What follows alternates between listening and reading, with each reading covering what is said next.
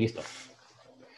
Hola, bienvenidos al episodio 12 de Pandenomics, el, con, el, con el que cierra la, no, ¿cómo le podemos decir? La cuarta trilogía de Pandenomics. O, quizás solo ya debería llamar la segunda temporada de, Pandenomics y no sabemos si, continuará extendiéndose o no, pero al menos eh, la idea de estos primeros tres episodios era un poco celebrar porque salió el libro, pero también eh, llevar algunos temas de la discusión que no, que no salieron en la temporada inicial. Y hoy estoy muy contento porque tengo el gusto de tener a un gran experto en muchas cosas ñoñas, que, que, que, somos muy fans en este, en este podcast, como las guerras y la epidemiología y la ciencia política en general, la sociología y la historia y toda clase de ñoñerías disfrutables y económicas, obviamente. Y es a Raúl Cepeda, un gran... ¿Cómo, cómo te diré? Yo, yo, insisto en que eres politólogo, pero tú te dices sociólogo, entonces creo que voy a terminar en economista honorario no, de King College London. Sí, está en King's College, sí. Bueno, entonces ahora que estás en Panenomics, lo cual confirma aún más tu estatus de economista honorario. lo, siento, pero es cierto, e, e, eso sucede. Este, un gran tema que, que Tú has, sido una de, de, las personas que ha discutido con más seriedad en, los medios mexicanos los asuntos de la pandemia. Y has sido crítico tanto del gobierno mexicano como del gobierno de Reino Unido, como de todos los gobiernos que, te has encontrado que han hecho cosas criticables. Eh, pero lo has hecho de forma seria, que, es, que es, algo que hay que celebrar porque justo en un entorno en el que vemos mucha polarización, pero sobre todo vemos muchos demasiadas simplificaciones en las, en las discusiones, todo es demasiado, todo es negro, todo es blanco, no hay grises, nadie matiza nada, todo es demasiado, digamos que en el sentido de que me cae bien o me cae mal, si me cae bien veo las cosas bien, si me cae mal las veo mal. Tú has aportado mucho en, en, esa discusión en, el lado positivo, en el lado de que sí ha sido crítico, pero con argumentos. Y, y una de las, eh, de las cosas en las que has aportado mucho es, eh, en el, digamos, en el área de tus estudios, ¿no? Tú, tú, tú estudias en general la guerra. ¿No? En un contexto muy especiales, la guerra, por ejemplo, con el narcotráfico, etcétera, el caso mexicano, pero en general estás, tú estudias la guerra, estás en un colegio que estudia la guerra, en el colegio que estudia la guerra, diría yo.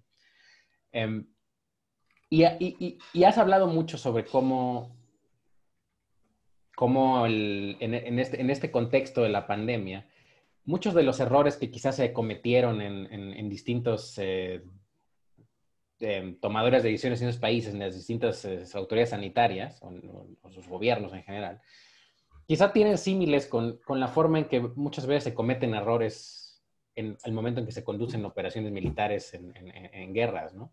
Y además existe esta discusión un tanto general sobre cómo las guerras, eh, al igual que las pandemias, son eventos totales, ¿no? Y, por eventos totales eh, me refiero a que necesitas movilizar básicamente todos los recursos de la sociedad, ¿no? Al menos las guerras modernas, pensemos las guerras napoleónicas para acá, napoleónicas para acá, o de la Primera Guerra Mundial para acá, si tú quieres. Em, y además, históricamente siempre han estado relacionadas. uno de los, como, como temas de, recurrentes de algunos de los episodios de la primera temporada de Panenomis justo hablaban de cómo al mismo tiempo que aparecían enfermedades, también eh, pues, coincidían con eventos, eh, con, conflictos militares entre distintas eh, naciones, o con el fin de esos conflictos militares, o con cómo esos conflictos militares al final, con el movimiento de los ejércitos, iban llevando las enfermedades por todos lados. Entonces hay una especie como de relación em, digamos, conceptual en alguna medida siempre entre, entre, entre el análisis de, lo que sucede en esos dos tipos de fenómenos, que además impactan muy fuertemente las sociedades, ¿no? Y, marcan como un antes y un después en, en, en, digamos, en, el transcurso de, de, su desarrollo en, el tiempo. Entonces, para empezar, quería que tú cómo ves estos asuntos, ¿Cómo, por, por, qué, ¿por qué crees que una pandemia o puede ser un buen símil con una guerra cuando pensamos que son eventos totales, ¿no? Porque, ¿Por qué sí es un buen ejemplo? ¿Por qué no es un mal ejemplo? ¿Cómo podemos pensar esto? Pues te gracias, Diego, por, por invitarme a esta segunda, tercera. Ya, ya estoy confundido, pero yo lo seguiré escuchando a Pandenomics. Este, además de que felicidades por el libro, porque tener un libro, además tan rápido como salió, pero tan bueno, tan rápido, y creo que ya se está vendiendo como el pan como, como el pan caliente, entonces eso está muy bien. Entonces este, esperemos que haya muchas ediciones. Y ahorita de, esto justo que me estás preguntando, eh, tengo que decir dos cosas personales muy particulares este, que explican cómo vi el tema. Y justo una cosa que, que discutíamos tú y yo este, al principio de la pandemia, en que de hecho eras tú el que me advertía, yo, yo estaba del lado optimista de, de la historia, en el sentido que tú estabas, estabas haciendo el fearmongering que deberías haber hecho siempre, que es esto se va a ir muy mal. Y yo este, vi el perfil de Hugo López Gatel en su entonces. Y él decía, he's an expert, ¿no? He's a top. Entonces, como decía, dejemos que él, que él maneje las cosas. Y entonces, este, si alguien regresa a mi yo de 2020 en marzo, este, yo estaba más o menos confiado que las cosas iban a salir bien en México. No, no salieron bien ahí. Este, pero creo que en buena medida eso explica un poco de cómo me puse a pensar la pandemia, que es una cosa paradójica este, en la naturaleza de la pandemia, ¿no? Que es algo natural, pero a la vez es algo natural que viene de, un, de una especie muy colectiva y muy gregaria como somos los humanos, ¿no? Entonces, claramente la enfermedad es natural, la enfermedad es biológica y por lo tanto sus mutaciones a veces son controladas por nosotros, a veces nosotros cambiamos cosas en el ecosistema que las cambia. Este, que es el caso que se investiga ahorita, ¿no? Que dónde surgió la mutación, etcétera, que no es la primera vez que hay una mutación de un virus que antes era muy malo y no era muy malo.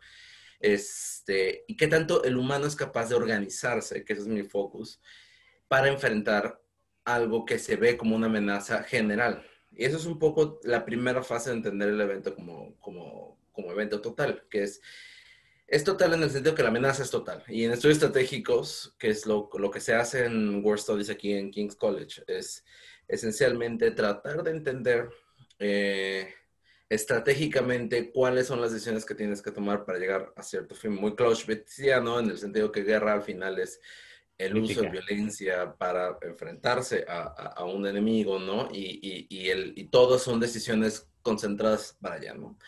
Entonces, ¿qué eso en gobierno se le conoce como planeación. Este, entonces tampoco, este, para muchas personas suena la epidemiología, suena las matemáticas, suena el modelaje, suena la administración de la pandemia como si fuera una ciencia nueva, pero en realidad, como tú lo pusiste muy bien, tanto en, el podcast como en el libro, es una cosa de administración. Es decir, qué tanto tú logras hacer que ciertas cosas sucedan al mismo tiempo. y eso es, muy complicado en una sociedad. Si de por sí, para días normales, que es cómo logras que un país este, supere la pobreza, pues tienes que alinear muchas cosas del gobierno como agencia para lograr ciertas cosas, ¿no? Eh, bueno, por eso me interesó mucho porque además eh, era Branco que, quien te hizo tu forward que dice, no, este es el primer evento global, enteramente global, este, de nuestra historia en mucho tiempo. Es decir, algo que todos vivíamos de alguna manera, en algún nivel, quizás no simultáneamente, o siempre vivíamos versiones retrasadas de un evento el otro, pero todos vivimos el mismo evento. Y eso, es, y eso lo hace fascinante porque ahí es donde para muchas cosas, para muchos investigadores, fue un momento que le llamaríamos este, un experimento natural, es decir, algo sucede simultáneamente en todos lados y todos, todos los factores en todos lados cambiaron de manera diferente. Y yo creo que en esto eh, importa mucho el, eh, verlo desde un framework de, de, cómo los gobiernos funcionan. Y lo tercero, antes de yo ver estas cosas, este, o del artículo que escribí en Nexos, eh, lo que me interesaba era la preparación para desastres. Entonces yo hice un reporte en 2018 sobre preparación de desastres, que son justo los, ¿qué otro evento se puede parecer a este? Que no necesariamente es una guerra, es un desastre natural. Que, no, que como muy bien la gente sabe, desastres naturales no son naturales.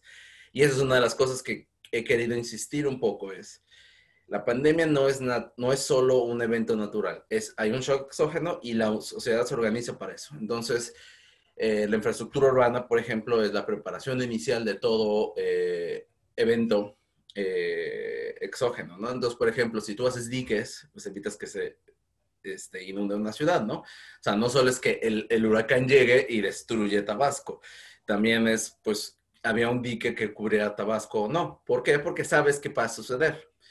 Y se sabía que iba a haber una pandemia de estas magnitudes. No solo por el hecho histórico que tú ya dices, cada cierto tiempo hay una pandemia destructiva de la humanidad, este, de la fiebre española atrás, este, también es el hecho de que el cambio climático iba a hacer esto más, este, más rápido y tuvimos la experiencia del SARS en 2002. Entonces, curiosamente, la primera cosa es que los que tuvieron la experiencia del SARS les ha ido mejor hasta ahorita. Bueno, todo esto para decir, entonces lo que me interesó un poco fue explicar un poco mi, mi, intención con el texto y mi intención general cuando tuiteo del tema es decir, esto no es un evento natural en el sentido de que en el sentido de que el enemigo es impredecible, ¿no? El enemigo, estamos tratando de saber cómo está funcionando. Entiendo perfectamente, por ejemplo, que en marzo no teníamos mucha idea de cómo funcionaba porque para los modeladores matemáticos, como tú lo sabes, es como qué tanto es de infeccioso, qué tanto es de mortal. Este, lo que no sabíamos en marzo, que hoy sí sabemos muy bien, es que hay asintomáticos. Por lo tanto, recuerdo mucho esta discusión que había en marzo. Decía, no, no importa hacer este test con los negativos, ¿no? Entonces, este, porque ese número nada más causa ruido. Pues en realidad no, sí causaba ruido, ¿no? Porque sí necesitaba saber un montón de asintomáticos que eh, te daban pruebas, que podrían haber dado pruebas negativas, pero que sospechabas que tienen síntomas y los que no tienen síntomas que sí tenían el virus, ¿no? Entonces, yo lo, y en guerras, lo interesante es de las pequeñas y grandes, este, siempre hay, una, hay un tema que es la mitad de la guerra se gana antes. Este, es decir, qué tanto te preparas para hacer las cosas, qué tantos recursos tienes, este, cuál es eh, tu asimetría versus el enemigo, que en este caso podría ser el virus. Y ahorita hablo un poco sobre la palabra enemigo, este, para que no, no me salten algunos este, que podrían ser muy buenos lectores Susan Salta como yo. Este, ¿Qué tanto tienes recursos para enfrentarlo y cómo lo vas a hacer? ¿no? Es quién va a tomar las decisiones, quién va a tomar los shots. Porque hay otro concepto que es muy importante que se llama la niebla de la guerra, fog of war, que es pasa todo al mismo tiempo. Y eso ya lo sentimos, o sea, lo que usted, nosotros hemos sentido en estos, este año ya. Este, hemos sentido exactamente lo mismo que siente un planeador en crisis, que es un planeador en crisis, ve ocho cosas suceder al mismo tiempo, tiene que resolver seis de esas cosas, dos de esas cosas comenzar a resolverlas y una, y tiene poco tiempo, tiene recursos limitados y tiene cosas que hacer, y además tiene un objetivo particular, que en este caso salvar vidas. Entonces, ahora, cuando es un evento total, es decir, altera todos los factores de una sociedad. Este, una es movilización masiva, que en nuestro caso es, en una pandemia es al revés, es decir, al revés de las guerras, que es que movilizas a la gente para ir a las tropas con un mecanismo que conocemos con conscripción, que en México no lo hemos vivido desde, pues creo que ya desde la Revolución Mexicana, ¿no? La leva, la leva. La leva, que se conoce en español, el draft, la conscripción, que es mover a la gente a las calles. No, justo lo que necesitaba la pandemia era un acto totalmente al revés, que era mantener a la gente en sus casas, ¿no? Este, eso es un primero. Segundo es tener todo un conjunto de personal listo para atender a los que se enfermaran. Y ese personal no solo requiere, y ese es por eso digo que hay que desmedicalizar, como Rudolf Virchow, el, el experto, uno de los expertos más importantes de salud del mundo, este, durante el siglo XIX decía, la, medicina es una ciencia social en el sentido que trata con humanos. Entonces él decía, hay que desmedicalizar un poco la discusión, eh, en el sentido que no solo es biológica, sino que también la sociedad por sí misma y su funcionamiento explica mucho de lo que pasa con las enfermedades, ¿no? Entonces, es qué tanto logras ese preparedness o eh, la preparación o todo tu, todo tu arsenal de políticas y dinero que tienes que hacer, ¿no? Entonces, tener una enfermera en un hospital requiere unos, y yo que ya trabajé en gobierno, muchos engranajes para que funcionen, ¿no? O sea, es decir, alguien que presupueste, alguien que sepa, o sea, alguien tiene que preocuparse hasta del mínimo de quién le va a mandar el mensaje a esa enfermera para decirle regresa a trabajar. Este, hasta eso se tiene que planear. Entonces, hay dos, podría decir, dos grandes, tres grandes sentidos en que es total, ¿no? Uno, en que los eventos están alterando todos los factores en la sociedad y que necesitas a toda la sociedad involucrada en el esfuerzo, este, de una u otra manera. Este, quienes estuvieron en México en 2017 y quienes estuvieron en el asunto de los sismos, puedo recordar, por ejemplo, cómo teníamos que crear unas redes de organización enorme para llevar materiales, etcétera, este, porque tal empresario tenía tal máquina y nosotros es, es lo mismo, es decir, es un evento que requiere de tantos, de muchísima infraestructura. Este, que ahora lo segundo es que requiere de conducción.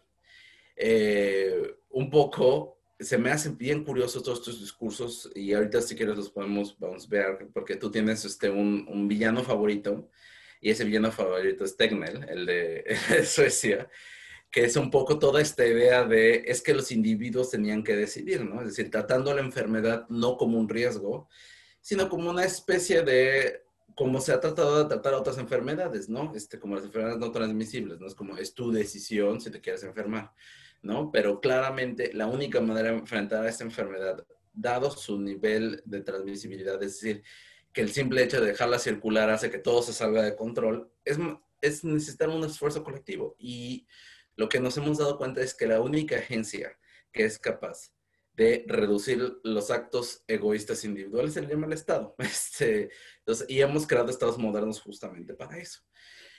Y me parece medio impresionante en la pandemia cómo los discursos individualistas, incluso deviniendo del gobierno, en realidad eran una manera como de rendir las capacidades del Estado y decir, el Estado no va a organizarlos, ¿no? El Estado les va a decir qué hacer, pero no les va a decir cómo hacerlo. Y no solo en el sentido punitivo, porque el Estado, este, hay gente que solo ve el, el mazo, pero también el, el, apunto de cómo los apoyas, ¿no?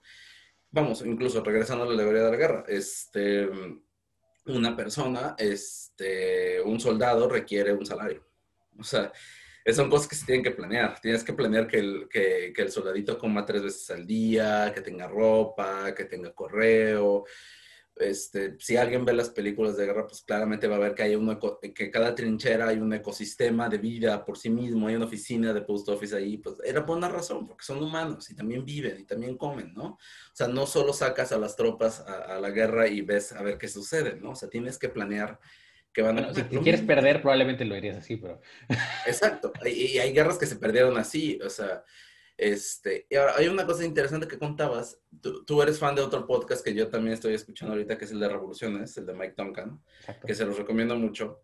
Acabo de escuchar todas las series sobre las revoluciones de independencia en América Latina. Este, y, y es muy divertido como la mitad de los problemas siempre, para los españoles, siempre era enfrentarse a las poblaciones criollas, que después serían los nacionales independentistas, y siempre terminaban medio enfermos porque no eran capaces de aguantar las enfermedades tropicales, que en buena medida ellos llevaron a Europa, allá mutaron, regresaron a América Latina y resulta que nosotros tenemos mejor inmunidad contra ellas que ellos y pues terminaban muertos la mitad de los ejércitos. Que eso pasó mucho en, en, en, México, en la zona de Tierra Caliente, justamente, que es una zona que además que tú conoces muy bien por tus investigaciones.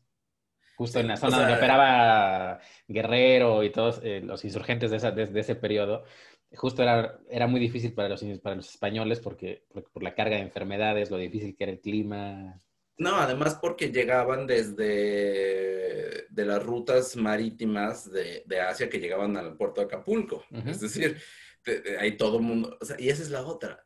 Eh, eh, tú, y esto es una, por eso, por eso me, me estaba preparando para esta discusión hace rato, porque decía, casi todo lo has dicho tú en algún momento, en alguna conversación privada y nada más hacía falta hacernos la conversación privada pública, ¿no?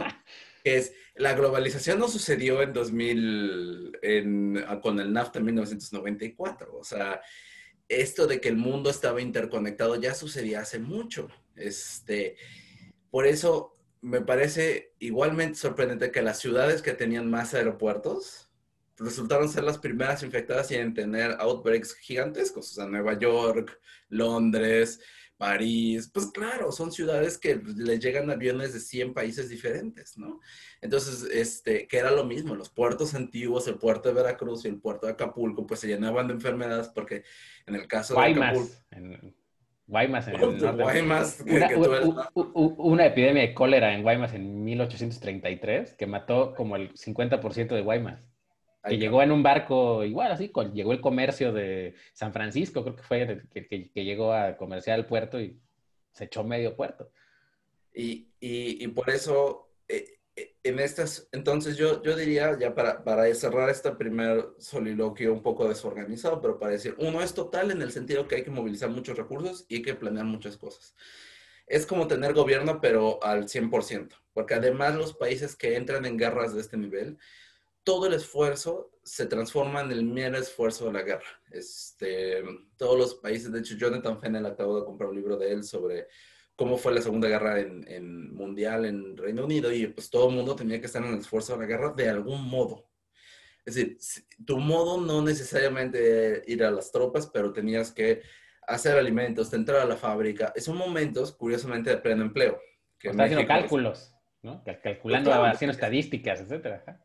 ¿Cuánto, cuánto, ¿Cuánto necesitabas para alimentar a las tropas, no? ¿Cómo se los ibas a enviar? tenías que construir. Además, tenías que conseguir los materiales básicos, acero. O sea, tenías que hacer mil piruetas para evitar que los franceses cruzaran el, mar, ¿no?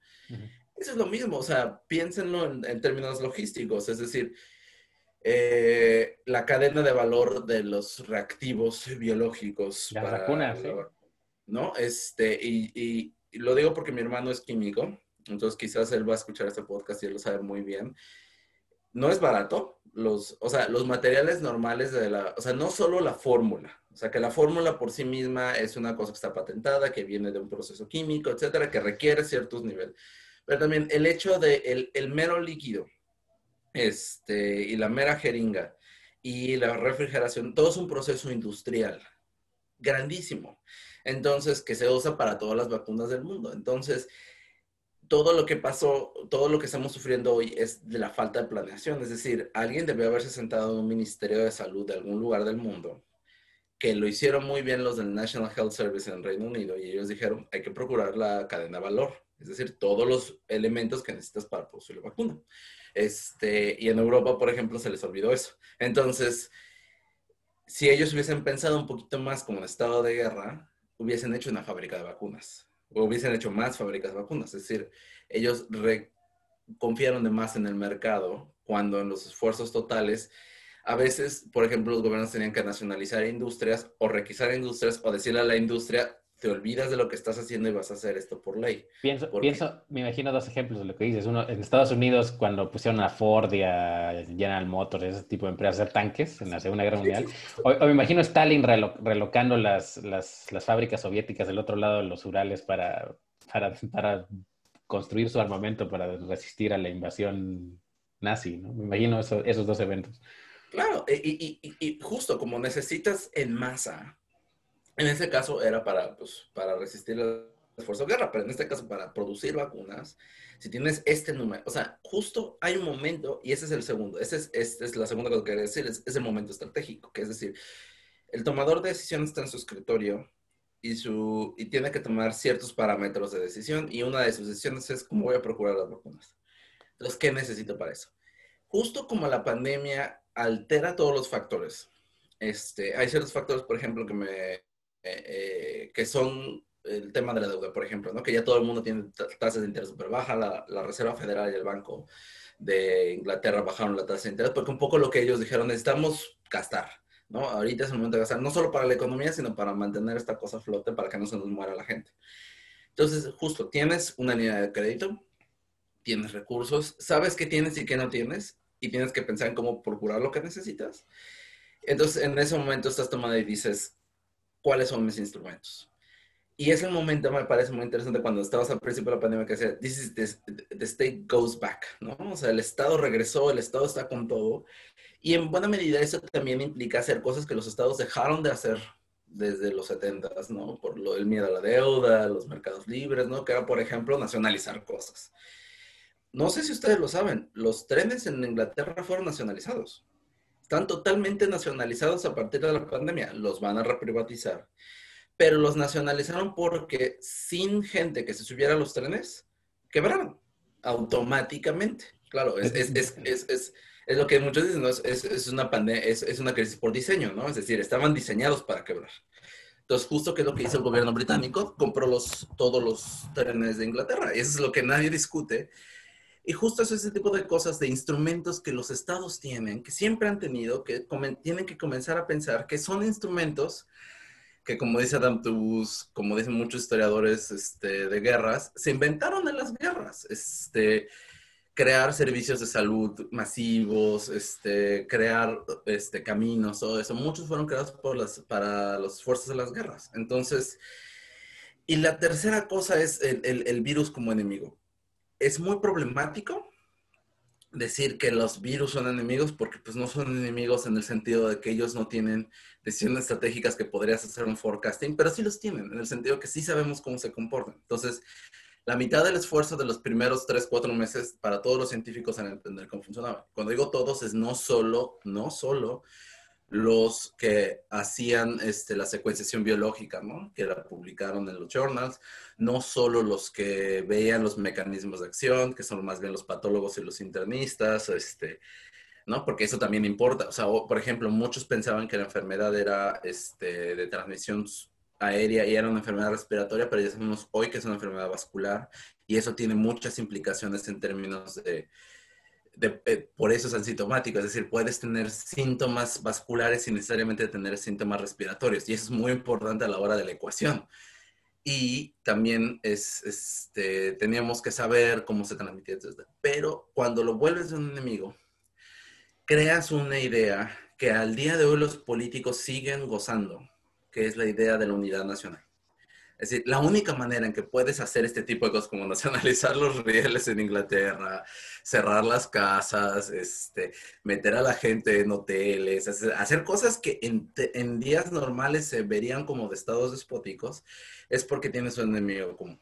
Entonces, y diriges todos los esfuerzos para allá, porque todos están relativamente en riesgo la medicalización de la sociedad tiene esta implicación que decía Susan Sontag de que puede ser que piensen que tú eres una especie de, enemigo a pensar el humano, pero claramente ella no estaba pensando, ella estaba pensando más como el tratamiento de la enfermedad en los individuos que la enfermedad como un evento social, sino como la enfermedad se puede usar también para cometer tropelías, ¿no? Pero este, yo siento que este momento justo no era ese momento, este es el momento donde sí había una amenaza global. Y claro, estamos viendo lo mismo que vimos en otras pandemias, pero más acelerado. También tengo, tengo esa impresión, quizás tú la tengas también, ¿no? De que quizás esta, una pandemia de esta naturaleza en, otros, en otra época, por ejemplo, sin aviones, sin tantos intercambios comerciales, este, quizás hubiese sido más lenta, ¿no? Pero esta fue muy rápida. Pero es por eso, por, por el tipo de globalización que hoy tenemos, que es diferente a la globalización de antes, porque es mucho más intensa, ¿no? los aviones funcionan más, este, los buques están ahí, entonces, este, por ejemplo, eh, cosas que sigo aprendiendo, porque esa es la otra. Creo que todo el mundo estamos aprendiendo y, y ha habido muy poca disposición muchos de aprender. Cuando escuché que los barcos que pasan por el canal de Suez, que para todos los historiadores militares el canal de Suez es un tema, entonces, te imaginas, mis chats de estudiantes de World Studies estamos haciendo bromas por dos o tres semanas sobre el canal de Suez. Este, porque, Oye, un, un, tercio del petróleo del mundo pasa por ahí. Un tercio del petróleo, pero además me dijeron si, que ahora los barcos les toma 16 horas cruzar todo el océano. De ese tamaño, imagínense la locura de la cantidad de transportación de bienes con la velocidad que tenían, porque antes duraban semanas o meses. Justo lo que escuché en todo el podcast, un poco también lo que nos aventajaban las revoluciones de independencia en América era pues que los telegramas llegaban como cuatro meses más tarde y después ya se enteraban que Fernando VII ya no era rey. Este, pero es como nos enteramos cuatro veces porque el, telegrama estaba atascado en un barco en medio del Atlántico, ¿no? pero ese barco puede cruzar en, en, menos de un día hoy. O sea, para que nos demos cuenta del cambio global. El, el Evergreen, el, el, barco que se atoró en el, en el canal de Suez, solo ese barco, la, la, el tonelaje que carga o sea, la, carga de, comercial que lleva arriba ese barco es más grande que todo el tonelaje combinado de la flota británica de los 1700. Nos damos una idea. No, una locura. Y estamos hablando de una humanidad de 7 billones de habitantes, ¿no? Entonces es ya casi, 8. Entonces es una locura. Pero bueno, entonces así es como yo lo veo. Sí, sí, sí. Entonces, ¿qué, pero qué, ¿Sobre qué te gustaría que me metiera más? El, justo, justo estaba pensando como en tres, tres temas que me, surgieron mientras ibas, mientras eh, explicabas, ¿no? Uno es el tema de la, eh, digamos, la necesidad de acción colectiva, ¿no? Claramente esos son problemas que requieren acción colectiva. No hay, no hay, no hay soluciones individuales aquí. Pero, pero hay aquí una ironía muy extraña, ¿no? Porque parece que en muchos partes del mundo, México incluido en ellos, pues parece que los gobiernos o, muchos actores políticos decretan esto como si fuera el fin del neoliberalismo, ¿no? Como que ya se acabó, la pandemia mató al neoliberalismo, la pandemia mató al capitalismo, lo que sea, mucha gente ese tipo, ese tipo de cosas, ¿no? El capitalismo lo matan cada seis meses. Exacto, y es inmortal, todos lo sabemos. Vive el capitalismo. Lamentable, continúa. Este, pero, pero el, neoliberalismo también lo matan cada rato, ¿no? Pero en esta pandemia ya lo mataron. Pero yo más bien, yo, yo siento que en muchos países, quizás es el caso de México, pues más bien yo siento que se ha fortalecido. O sea, justo esta, este, este discurso como de, como individual, justo lo que decías, es tu responsabilidad, ¿no? Tú, nosotros te decimos, estas son las recomendaciones, tú las sigues, y no las sigues, es, pues es un poco tu problema. A mí, a mí me parece un poco como una renuncia a la acción colectiva y, y, y una, como un, como abrazar tal cual el, el, el, neoliberalismo más, más, más ortodoxo, o sea, más, o sea, tacherista en ese sentido absoluto, como de, hey, si te quieres ir a enfermar, enférmate. Como si no hubiera, como si, como, si, como si tu decisión no tuviera un impacto social, ¿no? Como si solo es tu vida, ¿no? Y en, y en esos momentos ves esas analogías que son muy estúpidas, ¿no? Como de que, que, que, quieren eh, igualar el riesgo, pues es como si yo manejo borracho, ¿no? Si, o, si, o si igual es el riesgo de que, me, que me atropelle un coche o lo que sea, ¿no? Que, que, parecen como si fueran unas respuestas como muy inteligentes, como de, güey, es, es, un riesgo también que estoy corriendo yo, ¿no? Pues salgo a correr y a lo mejor me atropellan. Con la pequeña diferencia de que si te atropellan el coche, pues te va mal a ti, ¿no? Pero, pero, pero, pero la enfermedad es, un, es un riesgo social, porque es un, es un riesgo existencial, porque si yo me contagio, probablemente yo voy a contagiar a otros, y esos otros a otros, y a otros y a otros, y, así se, se expande, ¿no? Que es distinto. Hemos tenido que explicar una y otra vez el tema del crecimiento exponencial, este, lo cual, que me recuerda mucho a, a, a cómo decías al principio, ¿no? El, todo el dilema maltusiano de no entender de que hay, crecimientos aritméticos, hay crecimientos exponenciales, hay crecimientos que no son uno a uno, sino uno a diez, ¿no? sí, exacto. Y, y, y, esto es un problema que, que, se notaba mucho al principio de la pandemia, de cómo había muchas personas que estaban pensando que esto es, esto es la influenza. Estaban tenían sus modelos mentales, esto era la influenza. ¿no? Y, se estaban imaginando como que va a crecer a ciertos ritmos, etcétera. No, no, no estaban dándose cuenta en algún punto donde ya era muy evidente que estabas experimentando crecimientos exponenciales muy, muy agresivos, ¿no? Y que, y que lo que estabas haciendo hoy, tenías que pensar hoy en tres semanas en el futuro. Tenías que pensar hoy como, ¿cómo, imaginarte cómo va a estar el mundo, cómo va a estar mi, mi, realidad en el lugar donde estoy dentro de tres semanas para empezar a hacer esas cosas que se me ocurrirían hacer en tres semanas desde hoy, para no llegar a esa situación tres semanas después, ¿no? Y lo que, que es algo que vimos, por ejemplo, en, la Ciudad de México en, noviembre, eh, cuando, cuando se decidió posponer cerrar las, la, las actividades en la Ciudad de México con esta cosa de que si el semáforo naranja tenía o los puntos y teníamos entonces los 10.000 colores de naranja y el, y el semáforo que nos imaginábamos en nuestro corazón que nos hiciera quedarnos en la casa, todas esas tonterías. Y, y, y en realidad no estás, no, como si ignoraras el, asunto, que es un asunto exponencial, ¿no? Y que si no lo haces hoy, en tres semanas va a estar peor. Entonces, tienes, mejor actúa hoy.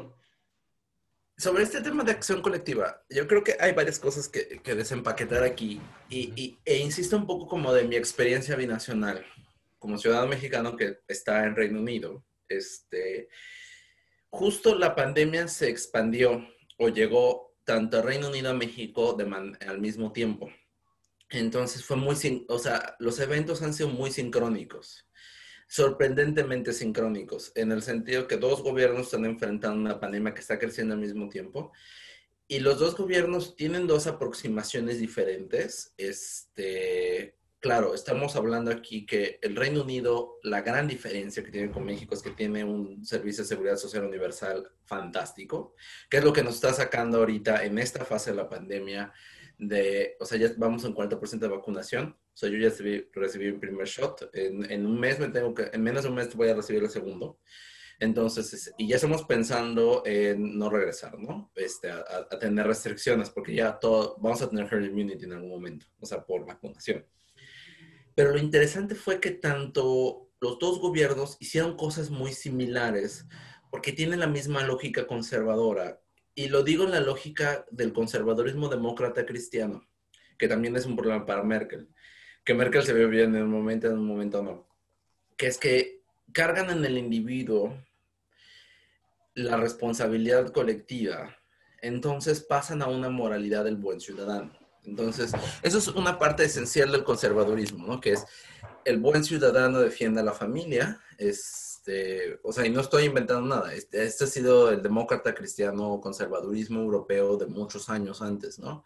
Este, que es, el, es, el, es el discurso del presidente, ¿no? Que entronizado con el liberalismo es que el neoliberalismo esencialmente es la individualización pura, ¿no? Cuando decía Margaret Thatcher, este, no, there's no such thing as society, there's just individuals and families, ¿no? Es decir, y claro, toda la estructura del Estado se va a las familias. Entonces, en ese sentido, suena muy similar, si se dan cuenta, a lo que sucede en México, pero, pero no voy a exagerar la, comparación. El Reino Unido sí hizo el furlough scheme, es decir, tenemos un seguro de desempleo. Yo no, porque yo soy un becado, este, pero los que pasaron el desempleo están encerrados en sus casas. Pero lo que hizo el gobierno británico fue abrir la economía. Y abrieron la economía al mismo tiempo que México, que claramente los dos gobiernos lo hicieron pensando en Navidad. Es decir, un poco estos, estos meses fueron horribles, viene la Navidad y vamos a disfrutar la Navidad, ¿no? Boris Johnson, al mismo tiempo que López Obrador, los dos estaban diciendo, o sea, por eso quiero hacer esa comparación. Es decir, no estoy comparando a López Obrador con Bolsonaro o Erdogan, no, no, no, no, estoy comparándolo con Boris Johnson. Y los dos lo que estaban diciendo al mismo tiempo era, vamos a tener Navidad, sean responsables, no se infecten, eh, pero los dos se vieron la economía al mismo tiempo. Y algo que Boris Johnson no tenía en cuenta, que no sabía él, tampoco es toda su culpa, es que había una nueva variante del virus. Entonces, bajo el modelo anterior del virus, que infectaba menos, su cálculo tenía sentido, pero después dejó de tener sentido. Entonces, Boris Johnson eh, dejó la economía abierta, hizo un lockdown de dos semanas, se dispararon las infecciones con la nueva variante y tuvo que cerrar hasta el día de hoy. Seguimos el lockdown en Reino Unido. El lockdown se va, o sea, el lockdown fuerte se va a acabar en dos semanas. Estamos hablando de abril, o sea, llevamos cuatro meses en un lockdown fuertísimo por ese error. Que ese error se llevó de jalón en muertos de COVID registrados como 50 mil de un jalón. 50 mil de un jalón. Y eso ya tenían los británicos asustados. Nunca colapsó el sistema de salud, pero se acercó ahí. Entonces, duplicó el número de muertos, básicamente, de un solo golpe. Lo duplicó de un solo golpe. Ahora, lo interesante de, de eso es que los dos entraron en lockdown al mismo tiempo, pero los dos estuvieron, pero diacrónicamente pasaron dos momentos diferentes. En la Ciudad de México pasaron lo mismo que pasó con Boris Johnson en la primera ola, que es que los científicos le dijeron a Boris Johnson, este, oiga, este, si no cerramos todo, va a haber muchas infecciones y se va a perder el control. Y Boris Johnson se aguantó dos semanas más, en marzo, para hacer el primer lockdown. Y es cuando tuvimos la primera ola que ahí fue el primer jalón de 50 mil muertos que tuvo cuando, fue la locura esta que quería hacer herd immunity en allá, cuando él comenzó a hablar de herd immunity, etcétera, junto con, con el loco de Suecia, eh, bueno, que pasó algo muy similar en la Ciudad de México en, octubre, que sonaba exactamente lo mismo que pasó aquí en marzo que es los científicos, los, o sea, los que no vemos en la televisión, es la gente que sí corre los números, ya le estaban diciendo al gobierno, tienes que cerrar ya, porque si lo dejas circular más, esto va a ser un desastre. En México es peor porque hay que decirlo, nunca ha bajado en promedio de 200 muertos al día. A veces tiene 400 a 200, pero ese es el umbral que el gobierno mexicano ha aceptado. Que aquí en Reino Unido, por ejemplo, ya pasamos un día sin muertos. Entonces, para que vean la, la, diferencia también. Esas son las diferencias y las similitudes. ¿Qué tanto umbral de dolor, por así decirlo, son capaces de aceptar? Entonces, eh, lo retrasaron dos semanas y, es, y llegó el desastre de diciembre, que estuvieron a punto de colapsar todo. Entonces, este, mi preocupación era que la variante de Kent, que ya estaba en Reino Unido, apareciera en la Ciudad de México, porque si eso pasaba, iba a colapsar todo el país. Afortunadamente no pasó, porque todavía tardó mucho en la transmisión, pero esa variante ya está allá, porque nunca detuvieron los vuelos. Pero un poco para decir, esto habla un poco de cómo estamos no aprendiendo las lecciones del pasado. Y no estamos hablando de las lecciones del pasado de tu libro, que son mes, ah, este, siglos atrás. Estamos hablando de dos decisiones que se parecen muchísimo en menos de seis meses. Es, impresionante, ¿no? Cargado de esta otra idea del, del, individualismo, de las familias, ustedes toman las decisiones.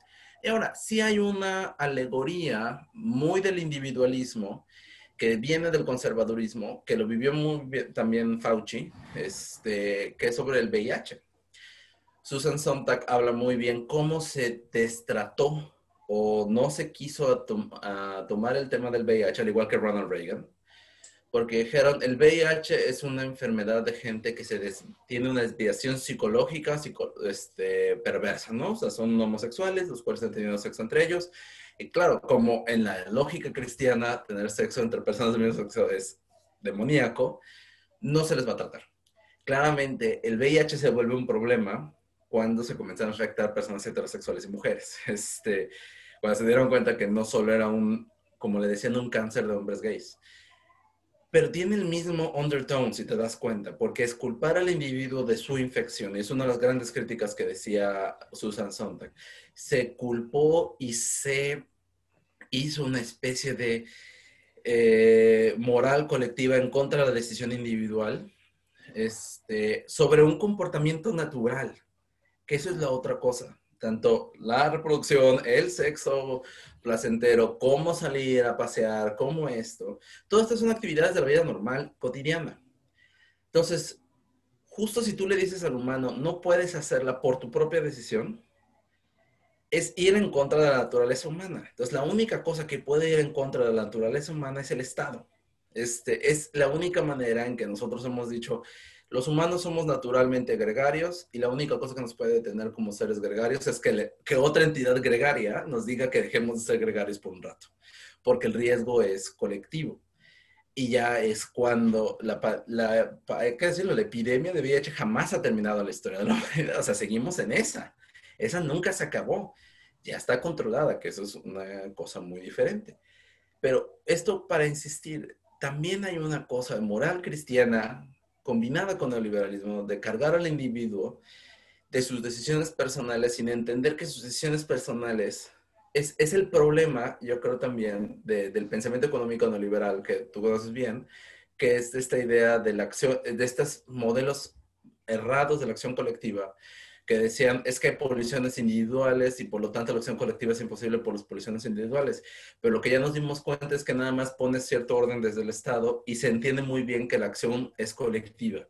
Si, si tú individualizas a la persona psicológicamente, eso lo dicen los psicólogos sociales, si tú le individualizas el riesgo, él no se entiende social, se entiende individuo y por lo tanto no piensa en la sociedad. En cambio, si tú les haces a todos sentir que la cosa es colectiva, todo el mundo se va a, estar dentro de, la lógica colectiva. Ahora, y una cosa más para decir que no se ha muerto el neoliberalismo. Seguimos en un modelo de mercado para esto. Es decir, estamos dependiendo de una vacuna que es este, producida por privados, curiosamente financiada por los gobiernos, pero la patente está en los privados. Y ahorita que la Organización Mundial del Comercio está hablando de levantar la patente, porque la patente esencialmente se produjo con dinero público del gobierno del Reino Unido, del gobierno de Canadá, del gobierno de Estados Unidos, o sea, gobiernos de todo el mundo le pusieron. También el gobierno de Rusia le puso, el gobierno de China, Rusia, todos los gobiernos del mundo que tenían capacidades científicas para esto, pusieron dinero público para desarrollarlas, pero las patentes ya son privadas. Entonces, justo la discusión que ahorita hay en la Organización Mundial del Comercio, es decir, hay una cláusula para levantar la propiedad intelectual de esto. O sea, si hay algo que es bien neoliberal, es que en el libre comercio haya propiedad intelectual privada para un bien público como este, porque una vacuna es un bien público, porque viene de un bien público que se llama ciencia. Y curiosamente el gobierno mexicano es de los gobiernos que no ha dicho nada sobre el levantamiento de la, de la propiedad intelectual de, de las vacunas de COVID en la Organización Mundial del Comercio. Entonces, en ese sentido, tampoco se muerto en el liberalismo. el Big Pharma está ganando como nunca que no está mal que haya innovación, no está mal que haya farmacéuticas, pero este es un momento en que sí deberíamos permitirnos como mundo decir, the grid aquí no está permitido, ¿no? Este, quizás en otro mundo sí, quizás a ustedes les encargamos la producción de las nuevas vacunas de COVID cuando se vuelva una enfermedad regular por la cual nos tengan que vacunar todos los años, como va a terminar siendo, es decir, va a terminar siendo como una influenza en ese sentido pero no ahorita, ¿no? O sea, para terminar la pandemia va a tener que hacer. Y lo que va a terminar pasando es Estados Unidos buscar el excedente para, para vacunar al mundo porque la economía global no puede abrir si no está todo el mundo abierto y además evitar que haya nuevas variaciones. Entonces, lo que me parece muy interesante es que hay desafíos de, la acción colectiva y del Estado, pero por el otro lado hay unas resistencias que van desde el comportamiento individual hasta mantener ciertas instituciones de, los mercados libres, que es la propiedad intelectual por sobre todas las cosas, ¿no? que es una cosa de los últimos 10, 20 años. Sí, ahora, ahora que mencionas el VIH, por ejemplo, Moderna acaba de anunciar hace poco que, está trabajando en una vacuna justo usando la misma tecnología de las de, ARN mensajero que usan para las vacunas contra el coronavirus para, para VIH y va a haber otras para cáncer, etcétera. Entonces, digamos, un, saldo ahí que sí nos va a dejar la pandemia en esto es al menos que va a haber un gran avance médico que, que, probablemente nos, nos ayude mucho en, en, enfermedades que, pues, que nos han estado azotando ya en los últimos décadas. No, claro. O sea, todas las inversiones masivas en eh, ciencia y tecnología que han sido en esfuerzos de guerra o en esfuerzos muy gigantescos como la ciencia aeroespacial, usualmente terminan en aplicaciones de la vida real, ¿no? Claro. Este... Están, en nuestro, teléfono o, en, el sartén, en el teflón, que, para que no se nos peguen las cosas en el, al cocinar. Dices Mariano más, este es Mariano Mazzucato, ¿no? Diciendo, a ver, el, y esta es una de las cosas, parece ser que en esto el debunking el mito entre el sector privado y el público no ha, no ha surtido efecto en la pandemia, que es, seguimos pensando que este fue un esfuerzo privado de, de Moderna, pero toda la investigación del RNA se hizo en institutos de públicos de salud de, de, los que dirige Fauci en Estados Unidos. Este, de ahí vienen todos los investigadores y ya luego, pues eventualmente, pues como los papers sí son públicos, pues la tecnología lo puede leer cualquiera, ¿no? Pero las patentes son privadas. O sea, ese es, es, un poco el problema. Pero bueno, ahí está el primer tema que decías, ¿no? Acción colectiva. Sí, y luego, volviendo un poco con el tema de la, de la niebla de guerra, del fog of war, ¿no? Algo, tú, tú, mencionas en tu artículo en Nexo mucho un ejemplo de, de, Thomas Friedman, no es Thomas, ¿sí es Thomas? Lawrence Friedman. Lawrence Friedman. Sí, Lawrence Friedman, en, en, profesor ahí de King College, que, que, hizo un análisis de las minutas de las reuniones del comité sanitario en Reino Unido y, y, encuentra muchas similitudes en, en, lo que ocurrió en Irak o en Afganistán. No me acuerdo, no me acuerdo cuál de los dos usabas en. Eh, eh, lo hizo el mismo Lawrence Friedman en, la Chilcot Inquiry de, de Irak, sí. Y, y lo mismo probablemente, digamos, por ejemplo, en Suecia, con, con, con, el acceso a la información que tienen allá, ¿no? Su, su, su, INAI, ¿no? Su, sistema de transparencia y todo eso, que hubo personas que empezaron a pedir los correos de, de los investigadores, de las personas encargadas de la respuesta pública y encontraron cosas, horrores, ¿no? Como que pues, había niños que se habían enfermado, pero lo habían ocultado para, para mantener las escuelas abiertas y que... y, y que sí había menciones explícitas de que querían inmunidad de rebaño, que públicamente decían que no era la estrategia, cosas, todo ese tipo. Luego también tienes cosas en México raras de la estrategia, ¿no? Que no sabemos cómo llegaron esas decisiones, o sea, no sabemos cuál fue el proceso de toma de decisiones, solo sabemos que que hubo muchas inconsistencias, que hubo, hubo muchas como, como temas de comunicación, sobre todo en México, ¿no? Una comunicación muy, muy poco clara, ¿no? Unos actores haciendo unas cosas, otros actores haciendo otras cosas, como que no había un mensaje claro que le dijera a la sociedad, tienes que hacer esto, esto, esto, esto, esto, esto.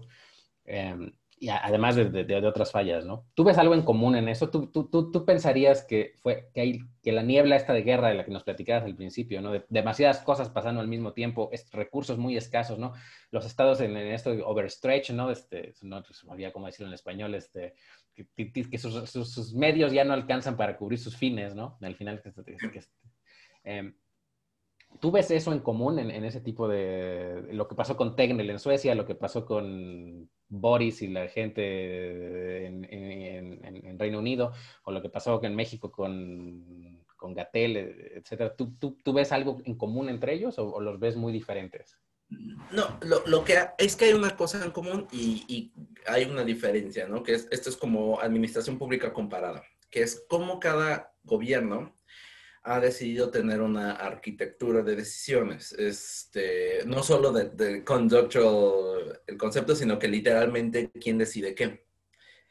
Eh, y, hay muchas cosas bien interesantes que para los estudiosos de administración pública esto les facilita. Hay varios artículos ya que un poco lo que han encontrado es, uno, tenemos un problema muy grave en el mundo y no nos hemos dado cuenta todavía, que es que estamos dependiendo mucho de los líderes electos para hacer cosas que deberían ser muy mecánicas. Eh, voy a usar otro caso, que es el de Estados Unidos. Eh, Deborah Birx, que era la encargada de la respuesta este, a, a COVID junto con Fauci, con Trump, pero ella fue la encargada real, en el sentido de que a Fauci lo, lo, mandaron a su casa y a Deborah Birx le dieron toda la autoridad, porque ella era la enviada global de VIH de la Casa Blanca desde, desde el gobierno de, creo que desde Bush, o sea, es una funcionaria de muchos años. Entonces, Deborah Birx en algún momento sí le llega a decir a, a todos que el gobierno federal no se movía porque el presidente no se movía. Es decir, había muchas cosas que ya sabían, tenían manuales de preparedness, esa es una cosa, todos los gobiernos tienen manuales. El gobierno mexicano no es distinto, o sea, en todas las planes de protección civil tienen una cosa que se llama riesgos este, sanitarios, biológicos sanitarios. Hay un capítulo completo, está, tenemos mapas completos de riesgo, riesgo sanitario. Este, claro, todo está más pensado como en huracanes y esto, pero uh, pandemia se pensaba que podía haber, o sea, no es que eso fuera extraño, o sea, había documentos del gobierno mexicano de eso pero no importaron, porque justo uno de los problemas que hemos visto es que ha dependido mucho del presidente o primer ministro la respuesta. Entonces las burocracias no pueden actuar y hacer cosas que ya tenían planeadas dependiendo de eso. Entonces en Estados Unidos no sucedió nada. Y es un poco lo que, cuando el nuevo COVID-SAR llegó, que es este, con cuate que no, no, sabemos cómo se llama públicamente, no, sí sabemos, Ron Clay lo puso, pero el chief staff de la Casa Blanca, que antes era el coordinador de bola con Obama, o sea, para que vean, el Hell Politics tiene mucho. Él dijo, no encontramos nada. Decir, el gobierno de los Estados Unidos no estaba haciendo nada. Pero en cuanto pusieron a la máquina a funcionar, ya vacunaron un tercio de la población en menos de tres meses. O sea, es impresionante el poder del gobierno federal norteamericano. Impresionante. Es decir, si ese poder se hubiese funcionado a toda su capacidad desde el principio de la pandemia, la pandemia no hubiese sido lo que hubiese sido en Estados Unidos. En Brasil, el mundo. En Brasil, el federalismo lo que ha hecho es que Bolsonaro trata de romper todo, pero los gobernadores tienen mucho poder, ¿no? Entonces, este, a diferencia del gobierno mexicano, donde los gobernadores no tienen nada de poder porque son fiscalmente débiles. Y en Reino Unido, lo que nos ha salvado es tener un sistema de servicio de salud. ¿no? Entonces, primero es quiénes toman las decisiones. Y parece ser que todo el mundo se detuvo a ver qué decía el primer ministro presidente. Porque claramente cerrar la economía es una decisión política muy importante. Pero muchas cosas, no solo esas, muchas cosas se detuvieron que podrían haber sido como medio de sentido común hasta en esta fase. Pero lo interesante es, eh, estás en la niebla de la guerra, y es cómo los expertos te presentan la información. Tomemos en cuenta algo, eh, y ha habido esta discusión de tecnocracia, democracia durante los últimos 10, 20 años, con las crisis económicas, por ejemplo. Los bancos centrales, sobre todo, de que nadie los eligió para nada, etc. Toda esta discusión, ¿no? Este, que ahorita nos están salvando los bancos centrales independientes. O sea, todos los bancos centrales autónomos independientes. Si, hay alguien que ha salvado la economía mexicana es el Banco de México. Este, no los demás. Solo el Banco, el Banco de México se ha llevado la mayor parte de la chamba en mantener el sistema funcionando. Pero eh, es que tanto sus burócratas son capaces de transmitir a los políticos electos cómo tomar decisiones. Entonces, hay un ligero problema entre decir, el tecnócrata me está diciendo qué hacer el tecnócrata me da la información y yo decido. Y lo que hizo Lawrence Friedman aquí en el Reino Unido es que aquí hay un comité específico para crisis sanitarias, que es el SAGE, que es literalmente comité para emergencias este, estratégicas o algo así. Entonces, SAGE Committee tiene sus minutas, son públicas. Entonces, podemos saber exactamente qué pasó. Y lo que encuentra Lawrence Friedman es muy interesante porque lo encontró igual cuando hicieron la investigación de por qué se fueron a la guerra en Irak, ¿no? Cuando esa guerra que hoy no tiene ningún sentido porque no había armas de destrucción masiva en Irak. Pero justo es como un comité de expertos le dijo al primer ministro británico, puede haber armas nucleares. Y eso es un poco lo que está criticando los Friedman. Lo hace muy ligeramente porque él tiene su vida académica, vive de, de hablar con los militares, pues no se puede pelear con ellos, pero un poco lo que dices, en Irak los oficiales de inteligencia hicieron este tipo de frase medio, medio de Black Swan, de decir, no tenemos prueba de armas de destrucción masiva, pero no tenemos prueba definitiva de que tampoco no existen. Eso fue un poco la decisión que le transmitieron en ese momento al gobierno británico y el gobierno británico dijo, con esto es suficiente para irnos a la guerra. ¿no? Una decisión catastrófica. Y el problema es que esta misma indeterminación política, es decir, que el burócrata que tiene una información la cual es crucial lo de vida o muerte, cómo se la transmitió el primer ministro. Y lo que pasa es que el Sage Committee sí le dijo en algún momento al primer ministro y a todos sus asesores, saben que tenemos que tomar acción ya, así está el asunto, pero se lo dijeron como, hay opciones. Y él lo dejaron. Y dos semanas corrieron y no se volvieron a reunir. Esas dos semanas fueron la que explotó la primera ola de la pandemia en marzo. Entonces, un poco la que critica Lawrence Friedman es, ¿saben qué? Los burócratas debieron haber sido mucho más enfáticos y tomarse el riesgo de decir, señor primer ministro, estamos a cerrar ya, pero no quisieron meterse, ¿no? Y ese fue el problema. Ahora, en, en, en Suecia tenemos la, la, cosa al revés. Es decir, tienes una agencia médica autónoma. Independiente, 100%. Totalmente independiente, que no le puedes decir que no a algo.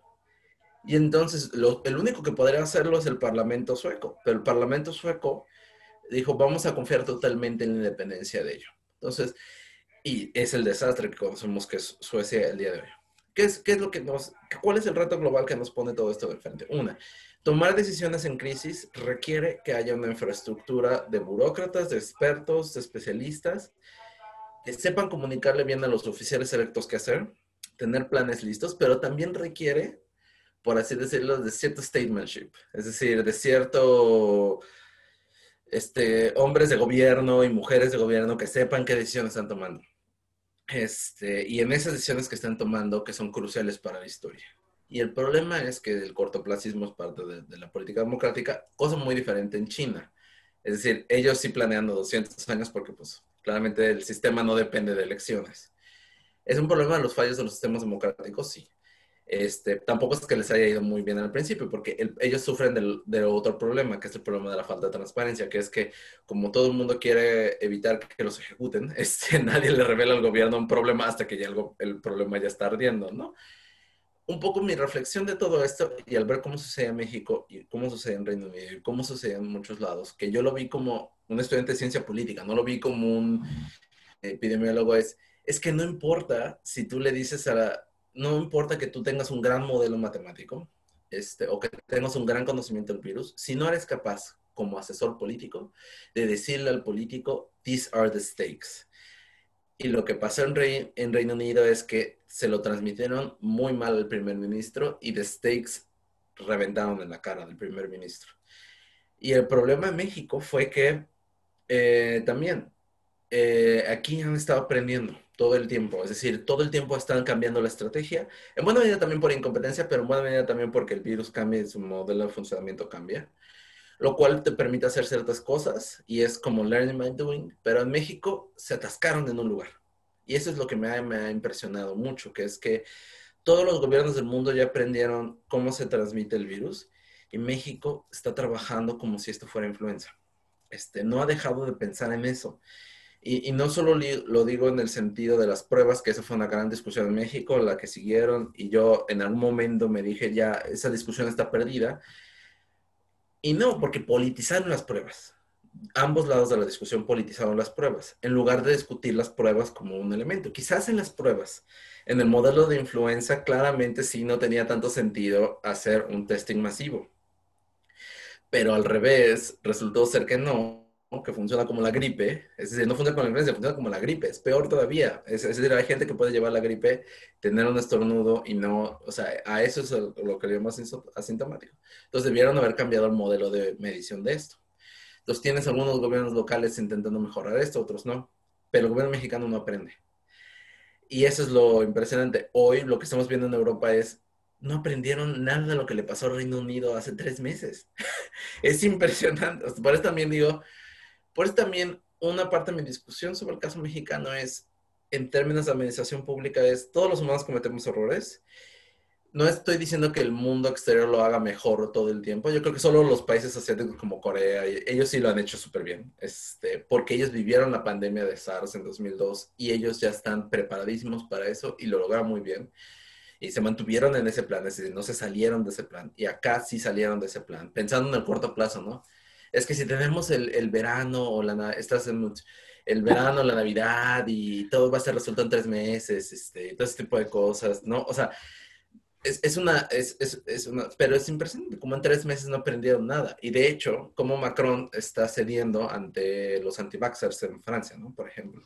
Este, es un poco para decir, también cuando veamos México y lo que se decide en México, y es un poco lo que me frustraba, es que parecía como Estados Unidos, ¿no? Que todo el mundo discutía si las libertades y las máscaras. En México así pongámoslo, en términos comparados. En México hicieron de las pruebas lo que las máscaras en Estados Unidos. Lo volvieron un asunto político cuando era un asunto técnico.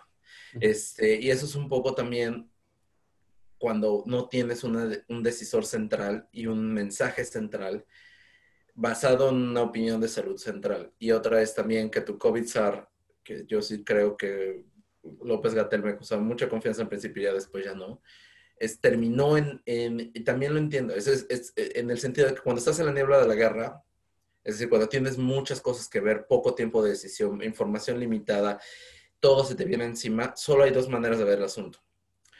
O te ves como general de guerra y dices, hay que retirarnos de la batalla, o te gustan las partes de guerra que dicen que vas ganando, ¿no? Entonces, como esas partes de guerra que te dicen, estoy ganando, vas maravilloso por el mundo caminando y de pronto este, te, te, terminan derrotando, ¿no? Entonces, este, y de pronto comienzas a, a, culpar, porque pues muchos, muchos líderes militares de la historia dicen, no, es que fue el clima, ¿no? El clima fue horrible, ¿no?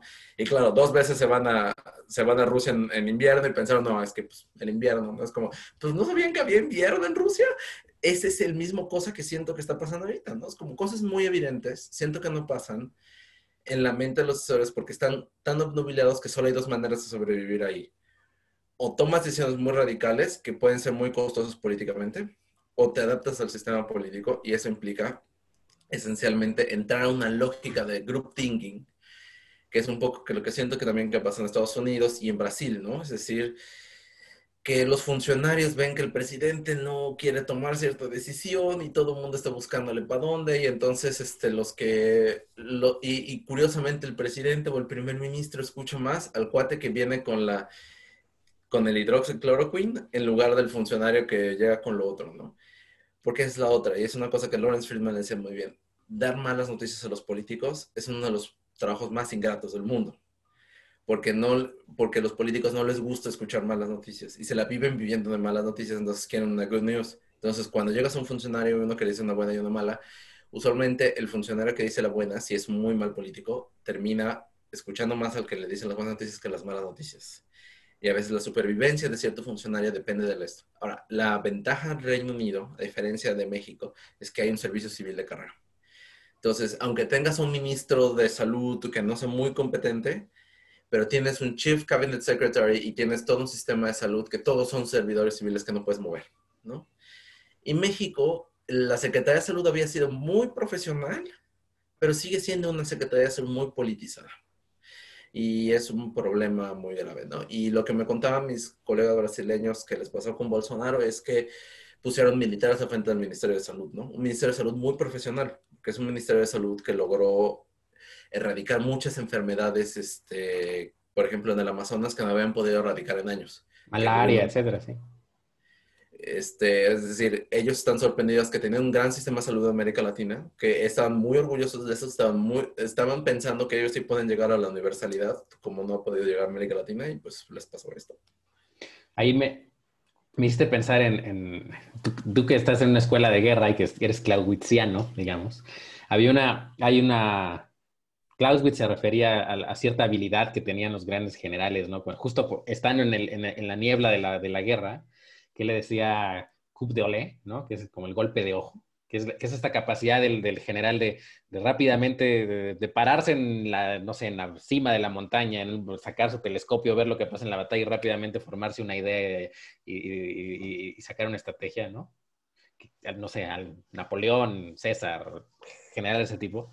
Que eso eso le faltó mucho quizás a nuestros estrategas en temas de salud, ¿no? Como, como, como esa capacidad de darse cuenta rápido de cuáles son los facts del momento, de cuáles son los, los, los stakes y los facts, ¿no? Cuáles, qué cosas están en juego, qué cosas pueden pasar y qué cosas son las clave, ¿no? Y, pareciera que eso es algo que, que, de verdad se perdió en la, en, la, niebla de la guerra, que y fueron incapaces de, de como de simplificar la realidad lo suficiente como para abstraer esas lecciones rápido O la otra es el overconfidence. Mm. También ese es un problema este, de los tomadores de decisiones, que es que, eh, y en esto también los expertos en salud pública, es decir, eh, o sea, por eso también yo creo que a los epidemiólogos hoy les está pasando lo que nos pasó a los politólogos en 2016, lo que le pasó a los economistas en 2008, que es que estamos en los ubris de nuestras disciplinas este, y pensamos que nuestras disciplinas este, son muy estables y muy, muy buenas para explicar cosas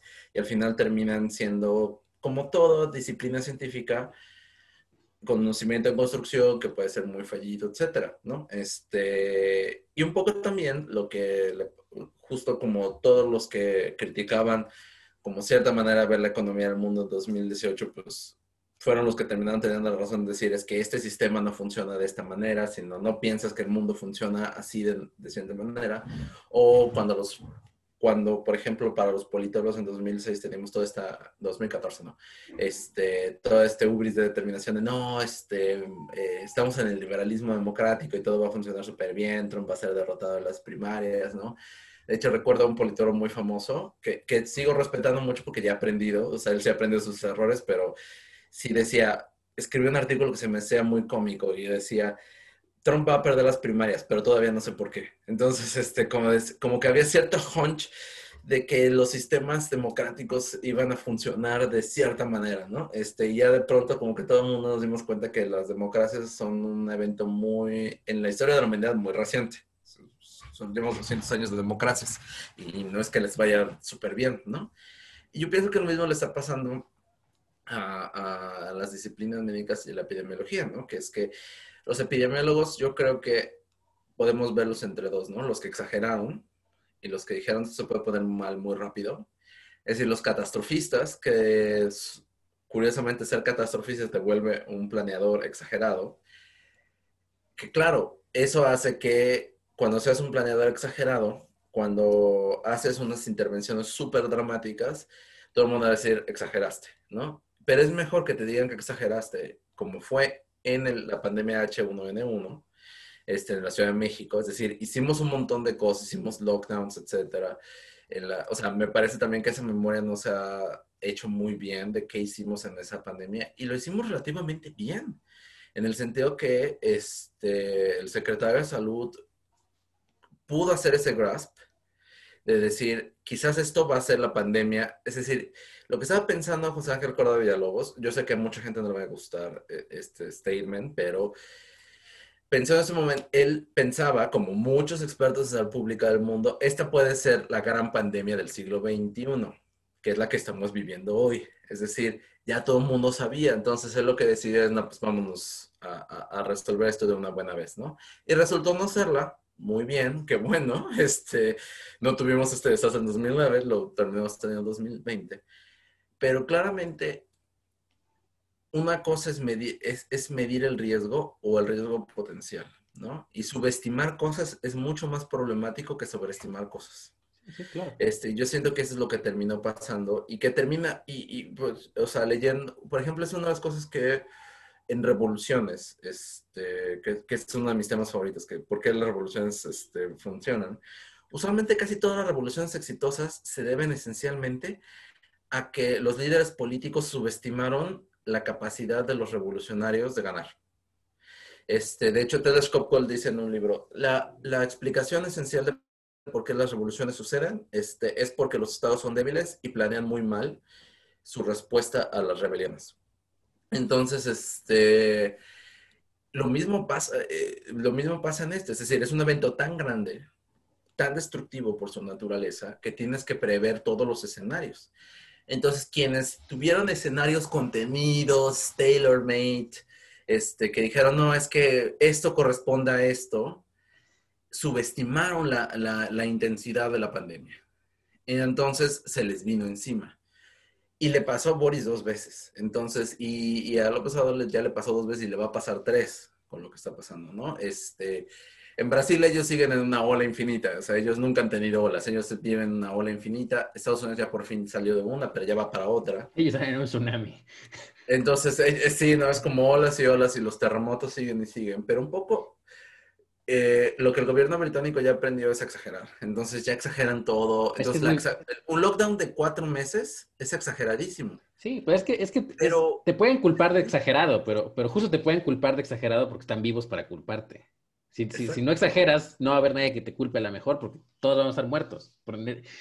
Yo creo que el tema ahí es distinguir, tienes que distinguir la naturaleza del, del riesgo. O sea, hay riesgos en los que claramente exagerar demasiado quizás sí es muy, dañino, muy dañino, pero, pero en cosas que son exponenciales como esto, claramente exagerar es lo correcto, porque no sabes cómo va a comportarse hasta el final, o sea, no, no, va a crecer y va a crecer, ¿no? en ese tipo de fenómenos no tienen como un, como un pico, siguen y siguen hasta que no los pares. Bueno, y a ver, las guerras mismas, este, es un poco porque yo también me, me metí aquí a estudiar la guerra contra el narco, ¿no? Este, no estamos entendiendo que estos temas son de años. ¿no? Este, es decir, pensamos que, en, o sea, estamos pensando como en batallas chiquitas. Entonces sí es muy bueno ganar ciertas batallas, pero como un evento tan grande, los eventos grandes no se desenrollan en, dos días, se desenrollan en años, en meses. Entonces, cuando estudiamos guerras, son guerras de tal año, tal año, tal año, tal año, por una razón, porque cada evento tiene una serie de consecuencias que los otros están planeando. O sea, por eso se le llama estrategia, porque tú sabes que pasa algo en el otro frente, tú estás haciendo esta, cierta cosa en este frente, y cierta falta de previsión puede hacer que termine en tu contra. Además de que estos son juegos repetitivos, una y otra vez vas a tener que regresar. Y siento que muchos tomaron la decisión de el primer lockdown era el único que pensaban. Y eso, y eso ya claramente terminó desprobado de que no pueden pensar en un solo lockdown. Y ese es el asunto. No están pensando que estas son cosas de muy larga duración. Entonces, y no solo la larga duración en términos de la mera pandemia, sino de los efectos económicos de la pandemia, ¿no?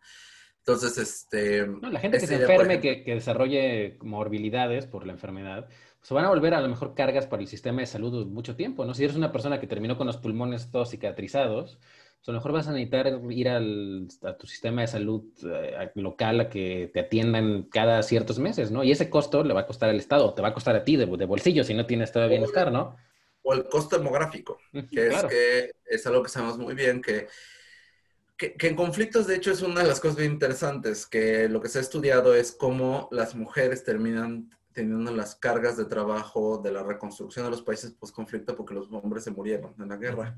Entonces ellas terminan siendo las líderes de los países este, en muchas ocasiones, al menos en África, de las guerras civiles de los ochentas. Este, por eso hubo toda una agenda de mujer, paz y seguridad en el Consejo de Seguridad de la ONU, porque es como decían, ellas son las únicas encargadas porque los hombres se murieron. Pero eso también tiene unos impactos demográficos espantosos, porque pierdes mano de obra este, que justo es mano de obra que mantiene la economía creciendo. Entonces, hay un shock permanente. Pero justo este tipo de cosas las sabemos.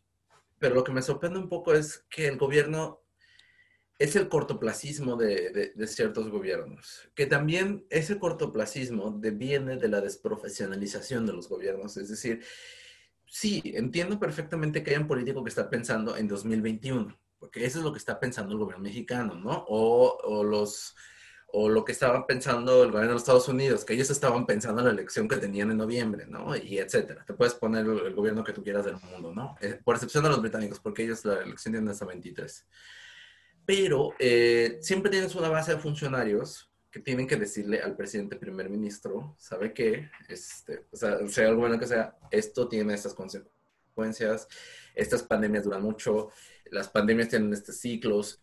Y justo lo que me pregunto es, no sé si llevaron los epidemiólogos historia, y quizás tu libro tendría que ser un libro de texto para ellos, porque esencialmente, porque esencialmente lo que me pregunto es, parece ser que confiaron en el modelaje y saben intrínsecamente que esos instrumentos se vienen de la historia, pero los manejos de la pandemia son también cosas sociales. Entonces, eh, no tratar de transmitir esto, que son eventos largos, que son luchas largas, que tienes que prepararte para muchos meses, que va a ser muy exhausto. Eh, los esfuerzos de la guerra también son muy exhaustos. Cualquier, o sea, cualquier esfuerzo de tener a la gente encerrada en sus casas es muy exhausto. Todas las sociedades terminan muy mal de, después de esto.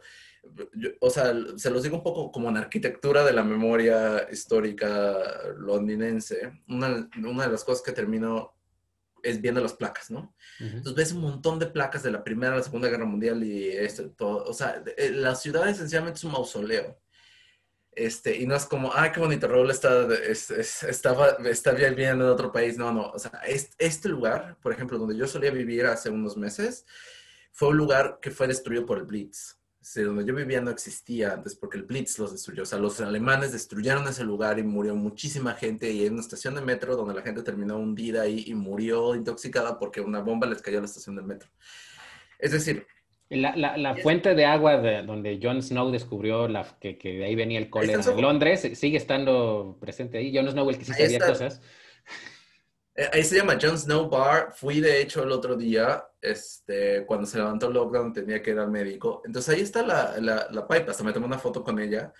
Porque, claro, o sea, es una ciudad que tiene mucha memoria histórica. Se entiende a sí misma. Porque es una ciudad que, tú sabes, tiene miles de años desde que era Londinium. Entonces ha vivido inundaciones, ha vivido, este, no, no solo inundaciones, guerras, este, como tres incendios que la destruyeron la mitad, etc. Hay una, hay una muy famosa. Hay una, memoria.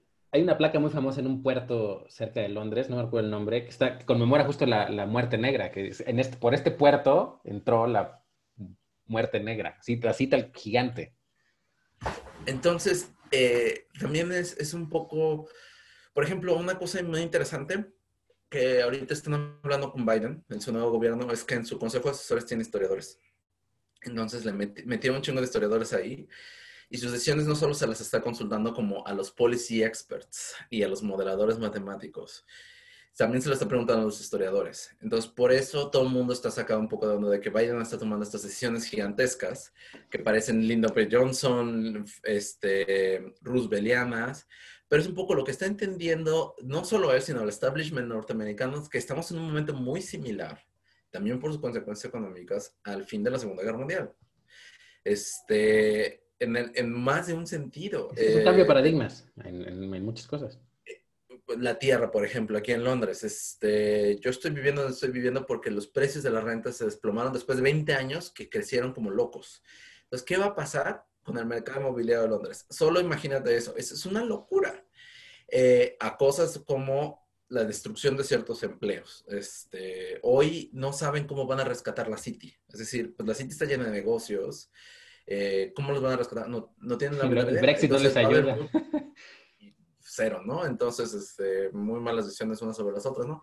Pero un poco para decir, siento que también lo que, que están muy y, por ejemplo, en tu caso, el presidente López Obrador se me hace muy extraño, que es un presidente que habla tanto de historia y como que está, él se ve en la teoría de los grandes hombres, ¿no? Es como, él es un gran hombre que toma decisiones, pero justo en el momento que era el gran momento de un statement, ¿no? Que viene una gran amenaza, ¿no? Y es el gran hombre, y él se ve como Benito Juárez que enfrenta una guerra, pero no ve una pandemia como eso. De hecho, ve a la pandemia como estorbo, en lugar de este momento épico en el cual él debería estar entrando la historia, ¿no? Porque eso es... Exacto. Es, el momento de los héroes.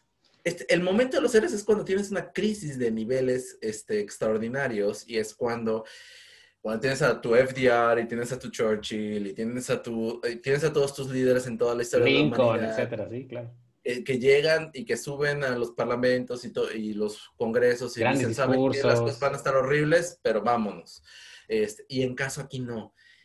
Pero siendo, porque yo siento que la lectura fue tan cortoplacista que no entendieron la trascendencia histórica del momento y eso hizo que tomaran unas decisiones muy cortoplacistas que terminaron siendo catastróficas en consecuencias propias. Entonces, incluso si tratan de ser líderes grandes a la primera, ya se equivocaron en la, eh, a la decisión 37, ¿no? Pero ¿por, qué creerías que, que, pasó eso? O sea, yo me imagino, por ejemplo, eh, para mí, cuando pasaron dos cosas que a mí me llamaron la atención y me, hicieron pensar al, principio que esto, esto va a ser horrible y va a ser gigante, ¿no? Que son las razones porque yo era muy, yo era un fearmonger, yo sí estaba con la idea, hay que, tenemos que asustar a la gente para que sea consciente, para que tome, para que minimice su, toma de riesgos para que esto no, no, crezca más de lo que ya de por sí va a ser, ¿no? Y, y esas dos cosas fueron, cuando China decide cerrar Wuhan, porque pues es una, o sea, está cerrada una ciudad de 12 millones de personas, una cosa así, no es una ciudad O sea, de y, en, y en una región, o sea, si, si tomas el, el, el, área completa de la región en la que está Wuhan, es una región de 100 millones de personas. Entonces, me, cerró un país, haz de cuenta, completo. En ese momento, y, eh, para mí era una señal como de, hay algo ahí que está pasando que no es normal. O sea, no, eso no es lo, eso no, no es el SARS y eso no fue el MERS, ¿no? Es un cierre así. Y luego cuando lo que ves en Italia, cuando ves en Italia, que digamos que por todos los problemas que tenga Italia sigue siendo un país desarrollado y tiene un sistema de salud decente. Claro. Cuando ves que en Italia las cosas están desbordando y que hay muertos en las calles, para mí es el momento de, sabes que esto, esto claramente es mil veces peor de lo que se están imaginando las personas. Para mí esa era la señal automática de aquí hay algo y tienes que actuar ya antes de que llegue a ti. Entre claro. más temprano actúes, menos feo va a ser cuando llegue a ti. Pero, pero a mí me cuesta trabajo entender todavía por qué eso no se volvió muy obvio para, para muchos tomadores de decisiones en el mundo. O sea, ¿cómo no era evidente eso? ¿Tú, tú tienes alguna idea de por qué? Eh, eh, ahí, ahí lo que te voy a decir es, yo creo que a diferencia de los politólogos, que han sido muy malos en entender a los políticos, en el sentido que los politólogos reemplazaron con reglas, instituciones y con procedimientos. No solo Rachois, también los antiguos institucionalistas, ¿no? Es como, these are the rules of the system, follow them, ¿no? Y, y, y ahí se quedaron, ¿no? Es que les falta entender a los, a los políticos como individuos, este, psicológicamente. Y yo creo que los políticos también entendieron muy mal a los humanos como individuos a la hora de la pandemia, ¿no? Porque, este, nada más como esta pequeña situación, cuando había un psicólogo social de aquí de la Universidad de Birmingham que a cada rato lo entrevistan porque es parte del Search Committee eh, sobre las decisiones de la pandemia, él siempre decía, no, no podemos culpar a los individuos de no cumplir reglas que no son claras, ¿no? Entonces, por eso, ¿por qué no siguen las reglas? Porque no las entienden, ¿no? O porque las reglas tienen muchos crackdowns. Pues, cuando fue la primera decisión de cambiar el mensaje de stay at home a stay alert, él decía, what the fuck is stay alert? ¿No? No, no puedes decir, o sea, tú puedes decir que todos somos inteligentes, pero eso no significa que stay alert sea claro para todos. Puede este, significar una cosa para uno y otra para otro, ¿sí? Exacto, y que y las dos pueden ser inteligentes en, en, ese, en, ese, sentido, ¿no? Pero eso es una cosa de psicología básica, que es el mensaje que das es lo que se recibe. Entonces, si tú mandas un mensaje eh, en vivo, te va a llegar un mensaje en vivo. Pero en, en el caso de los tomadores de decisiones, viven en burbujas. Este, y eso lo entienden muy bien los historiadores, este, en, el sentido de que cuando tratan de hacer como la historia de las decisiones políticas, por ejemplo, este, este libro que me sigue gustando mucho de, de, este, The Essence of Decision, ahorita déjame buscar el, el nombre del autor, pero ahí un poco lo que dicen es, of Decision, hay un poco lo que dicen es esencialmente, ellos están en una burbuja y ellos nada más escuchan a ciertas personas. Y esas personas tienen mucho poder, ¿no? Este, y estas personas que tienen mucho poder son las que van a terminar haciendo el shaping, el framing de cómo el político entiende las cosas. Porque además, el político, se los puedo asegurar, no puede salir incluso de su casa. O sea, él va de, de, la oficina a la casa y está, tienen ciclos de trabajo espantosos de 10 horas, ¿no? Duermen poco, leen, este, y eso lo sabe toda persona que trabaja en gobierno, leen documentos muy chicos, así súper telegráficos, porque saben perfectamente que no tienen tiempo y tienen que tomar decisiones a la mera hora. Es, es una, es esencialmente una locura lo que ellos viven. Por lo tanto, esa hora, esa media hora, 15 minutos, 2 segundos, 30 minutos, 3 horas, 8 días, ese momento clave en que tú tienes la capacidad de tener el oído del político junto contigo. La decisión que tú le digas es la clave. Y yo creo que en muchos de estos casos, muchos asesores o fueron muy malos, fueron muy poco empáticos, o también estaban perdidos en la burbuja. Entonces, eh, no es como que parezca que no era muy evidente porque se puede ver muy evidente, ¿no? Es decir, están cerrando Wuhan, algo está pasando. Sí, pero si te dice tu funcionario no pasa nada, no pasa nada. Este, porque no es como que vas a ir con siete funcionarios al mismo tiempo y no es como que tengas tiempo de ir con siete funcionarios al mismo tiempo a decir esas cosas. Entonces, estas son como estas casualidades de la historia donde pues, estás frito en el sentido de que si tienes muy buenos asesores en el momento indicado, ya la hiciste. Si tienes muy malos asesores en, en el momento equivocado, te va a ir muy mal. Porque esos asesores te van a decir, no, el mundo es rosa, señor presidente, ¿no? Entonces, este, y a veces no es rosa y terminas muy mal. Entonces, yo creo que ahí es donde muchos gobiernos se equivocaron y donde también entiendo perfectamente mi crítica sobre lo que ha dicho, sobre lo que ha hecho el gobierno británico, pero eso no quiere decir que no lo hizo, eso no quiere decir que el servicio británico sea malo, de hecho es muy bueno. Tanto así que han podido, eh, la esencia de la decisión, explicando la crisis de los misiles en Cuba de Graham Allison, ese era el libro que estaba buscando.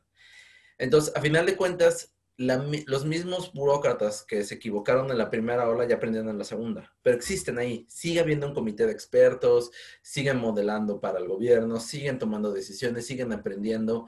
Los comités son interdisciplinarios. Entonces, los gobiernos que un poco sí están escuchando a los expertos. La pregunta es, ¿cuáles son los expertos que se sientan contigo? Este, por ejemplo, el Consejo General de Salubridad, que está en la Constitución mexicana, son funcionarios, puros funcionarios entonces la pregunta es, ¿hay, ¿hay expertos en salud pública de las universidades mexicanas? No sé, creo que no. Entonces, justo también la otra es el group thinking. Es una de las cosas que critica más Lawrence Friedman, ¿no? Es como cuando tienes tres personas que piensan exactamente lo mismo, tienes que preocuparte. Porque entonces no estás escuchando toda la versión de las cosas. Quizás la otra versión está mal. Probablemente, quizás no, no sabemos. Pero necesitas escucharla. Entonces, eh, la pregunta más bien yo te la pondré a ti, es como, en un salón, tú estás con el presidente de la República y hay un cuate que es muy este, upbeat, dice, no, todo va muy bien, y tienes a Diego Castañeda diciendo, viene el cataclisma nuclear, ¿no? Este, señor presidente, vamos todos a morir quizás llegas a un punto en medio. El tomador de decisiones dice, bueno, no vamos a morir todos, pero tampoco la cosa está bien, hay que hacer algo y entonces ya como que la máquina comienza a funcionar. Entonces yo pienso que también es qué es lo que le llega a los oídos de estas personas que toman decisiones y la otra es también qué tan autónomos son ellos tomando decisiones, porque al final cuando es el primer ministro del Reino Unido no es autónomo, autónomo, autónomo él vive en un gabinete, que su gabinete son pares, todos son miembros del Parlamento, este, y el Parlamento lo, lo llama cuentas, y el Parlamento es mucho más vivo. También eso también importa, cómo funcionan las, democracias, no solo en el sentido estricto de que son representantes electos, ¿no? Entonces, que eso es un poco lo que se ha argumentado todos estos años, estos dos años, pero es al menos este año de la pandemia, ¿no? Es que él es el oficial electo y él tiene el poder del pueblo y el pueblo le dio toda la autoridad, ¿no? Como decir, la autoridad es unipersonal. Entonces, solo les importa una parte del proceso democrático, que es la elección de la persona, pero no les importa la otra parte del proceso democrático, que es que ellos tienen responsabilidades públicas frente al público. Entonces, ellos tienen que justificar la lógica de sus decisiones y ellos tienen que rendirle cuenta a la ciudadanía de sus decisiones. Y justo lo que ha pasado es que versus la idea de la democracia representativa, donde tú tienes un ejercicio de responsabilidades, ha llegado más bien la idea de la democracia mayoritaria o del rule, la tiranía de la mayoría, no es como a nosotros la mayoría le dimos el poder a esta persona y él puede gobernar como dictador, que es un poco el mensaje que algunos han sostenido. Este, mientras que el otro lado, que yo soy, por eso escribí el artículo, es no, a ver, todas las decisiones de un gobierno, aunque sean democráticas, tienen que ser evaluadas, porque, ¿qué crees? Las elecciones son periódicas. este, no es una elección y elegimos un rey por 20 años elegimos un cuate por seis y luego viene otro cuate en otro seis y viene un parlamento cada tres. Entonces, esos organismos tienen que tomar, tienen que evaluar las decisiones de quien tomó decisiones en ese entonces para aprender de ellas. No solo para, y es la otra, no solo para, este, como unos piensan que es como en guillotinar, ¿no? ¿no? Es como de tiranías de mayorías, todo esto está diseñado para este, la guillotina. Quizás no. Quizás cuando salga un inquiry, podemos dar cuenta que no, quizás este, hicieron las cosas bien y se les salieron de control y, era como que sí una cosa, pues no sabemos, porque claramente esa es la otra. A mí me da muy poca confianza los gobiernos que hablan muy poco de lo que hacen, ¿no? Este, hasta que las cosas revientan y por eso todo el mundo está hablándole a China ahorita y le está diciendo, ok, está muy bien, lo hiciste muy bien al principio, pero ahora explícanos qué pasó con el inicio de la pandemia, ¿no? este, porque todavía no cuadra la historia del mercado y de la transmisión. Entonces, pero Eso no quiere decir que haya salido de un laboratorio, pero tienen que explicarlo al público, porque al final de cuentas todos sufrimos por esa decisión. Entonces, todos, como sufrimos consecuencias de un evento total, deberíamos saber cómo se toman las decisiones del evento total. eso, eso es una democracia en su sentido más representativo. No solo elegir personas, sino también que esas personas nos digan qué hicieron con nuestra autoridad soberana.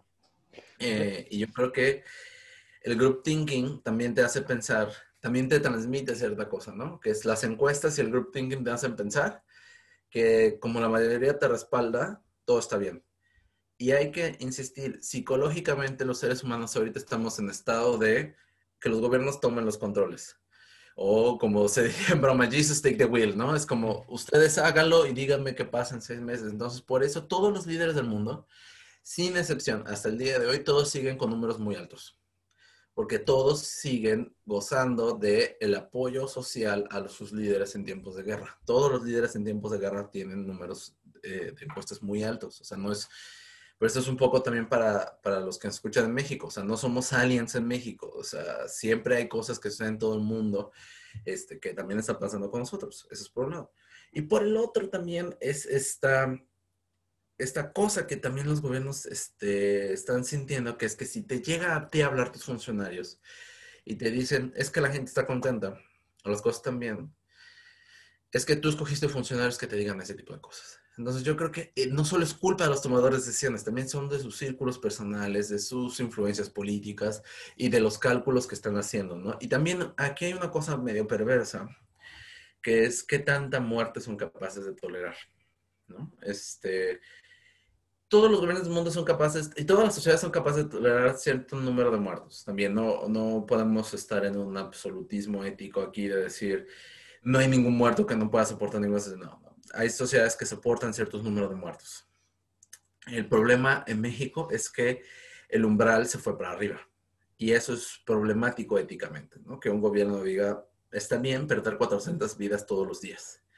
Y ahí es cuando tienes que preguntarte qué está pasando. Porque además no solo es un problema ético, sino que también el gobierno lanzó la idea ética de que perder 400 muertes al día está bien, ¿no? Porque es un virus que no puedes controlar porque es un desastre natural, porque es algo que está fuera de tu control, ¿no? Entonces, por eso cuando llega, cuando se mueren las personas en, en una inundación, dicen, no, pues, pérdidas humanas, este, desgraciadas, pero, ese, pero no. Ese no es, ese no es el punto. Como hay decisiones humanas las cuales están detrás de la causalidad de la muerte de una persona, deberíamos verlas. Claramente un accidente es un accidente, pero nada de lo que está sucediendo ahorita es un accidente, pero lo están tratando de presentar como si fuera un accidente, como si fuera un desastre natural, como si fuera Dios nos mandó la plaga y hay que aguantar a la plaga, ¿no? Y yo creo que eso es muy problemático para las democracias, que estemos retirando la rendición de cuentas porque pensemos que es una plaga bíblica, cosa que no es cierta, pues. Este, porque un poco la lección de tu libro es decir, siempre hemos tenido los humanos como, como sociedad mecanismos de control para este tipo de eventos, ¿no? Y eso es que les fueron bien y eso es que les fueron mal cuando las ejecutaron o cuando dejaron de ejecutarlas. Hay, una, hay una frase de, de, Maquiavelo, el, el, padre de tu, de tu ciencia política, eh, que dice que... Gramsci. Ajá. Y yo creo que muchos estarían de acuerdo, en general. Sí, no, yo estoy de acuerdo con Gramsci. Este, decía él que, que el, el, el trabajo de un asesor él no le puede decir qué hacer a un príncipe, pero, pero su trabajo es hacerle saber lo que necesita saber. Y, y, Clausewitz, el, padre de tu nueva disciplina, digamos,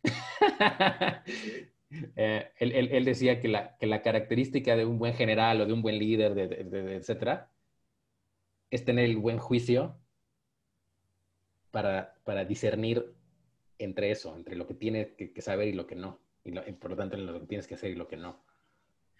O, esta otra cosa que creo que era Bruto o era Julio César, quienes tuvieron un asesor que les decía, este, ¿recuerda usted que usted es un ser humano? Ah, Marco Aurelio. Marco Aurelio, era para sí. Tú, sabes mejor de ser humana que yo, pero un poco es lo mismo, que es... Memento Moris. Memento. Entonces, este, recuerda usted que es mortal. Entonces, ese es un poco, es la paradoja del poder que, en la que nos encontraron, se encontraron muchos líderes. Muchos se encontraron con la capacidad de ser dioses y por lo tanto perdieron la humildad de, del ser humano, y otros que ante ese poder decidieron decir, hacer, ser víctimas de, de la situación, ¿no?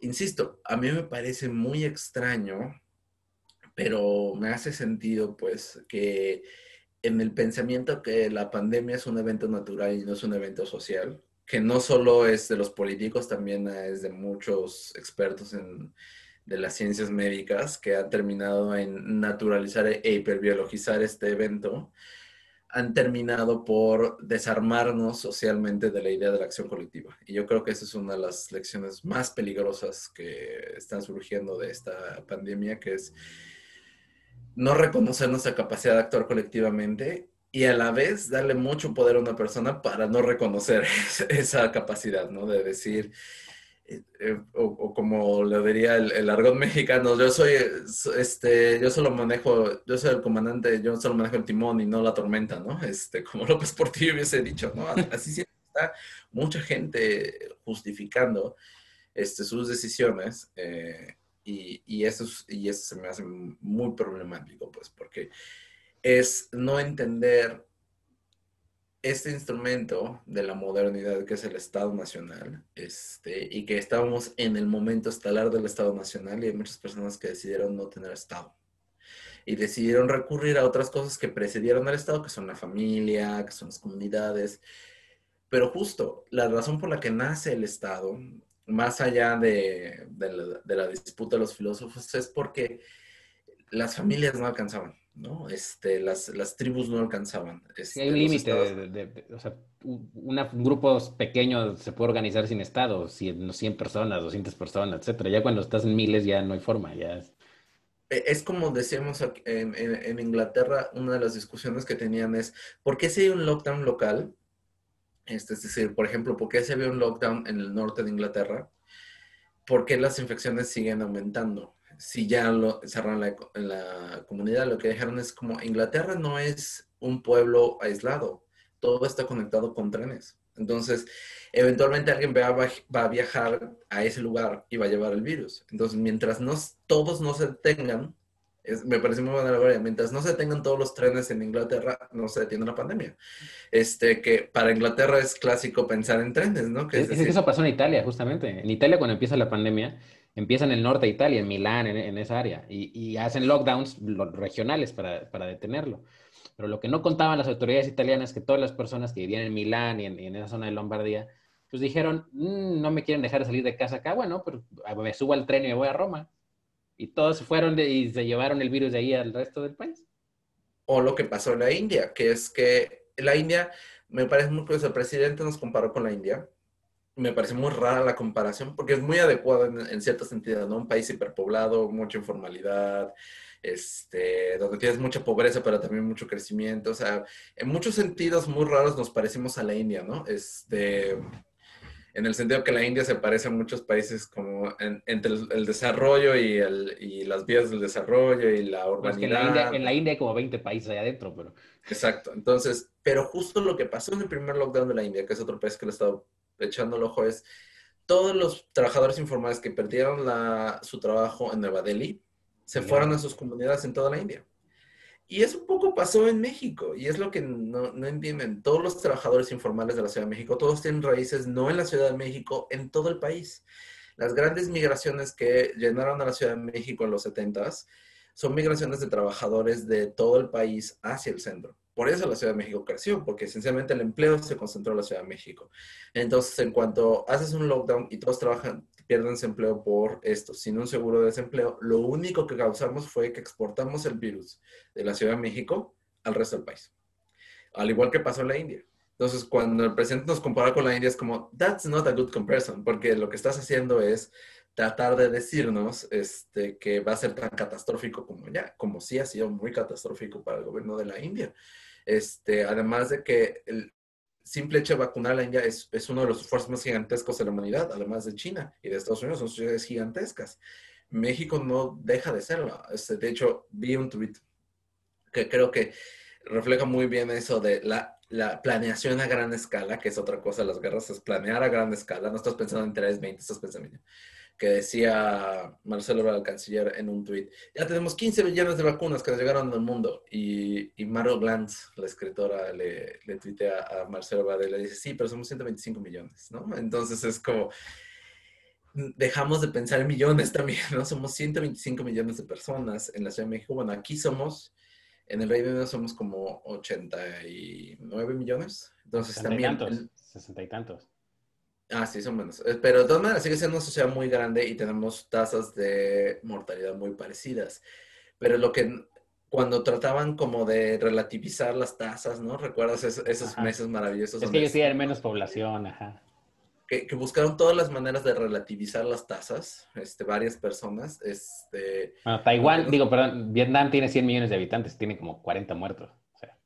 Imagínense, este, es que no entendieron, una, que estos son eventos que pasan en el tiempo, es decir, si tú clamas triunfo en el momento A y si no te va igual en el momento B, es que estás cometiendo un error. Entonces, muchos de esos tweets que estaban muy festejosos en, en marzo o en abril del año pasado, pues hoy seguramente envejecieron muy feo.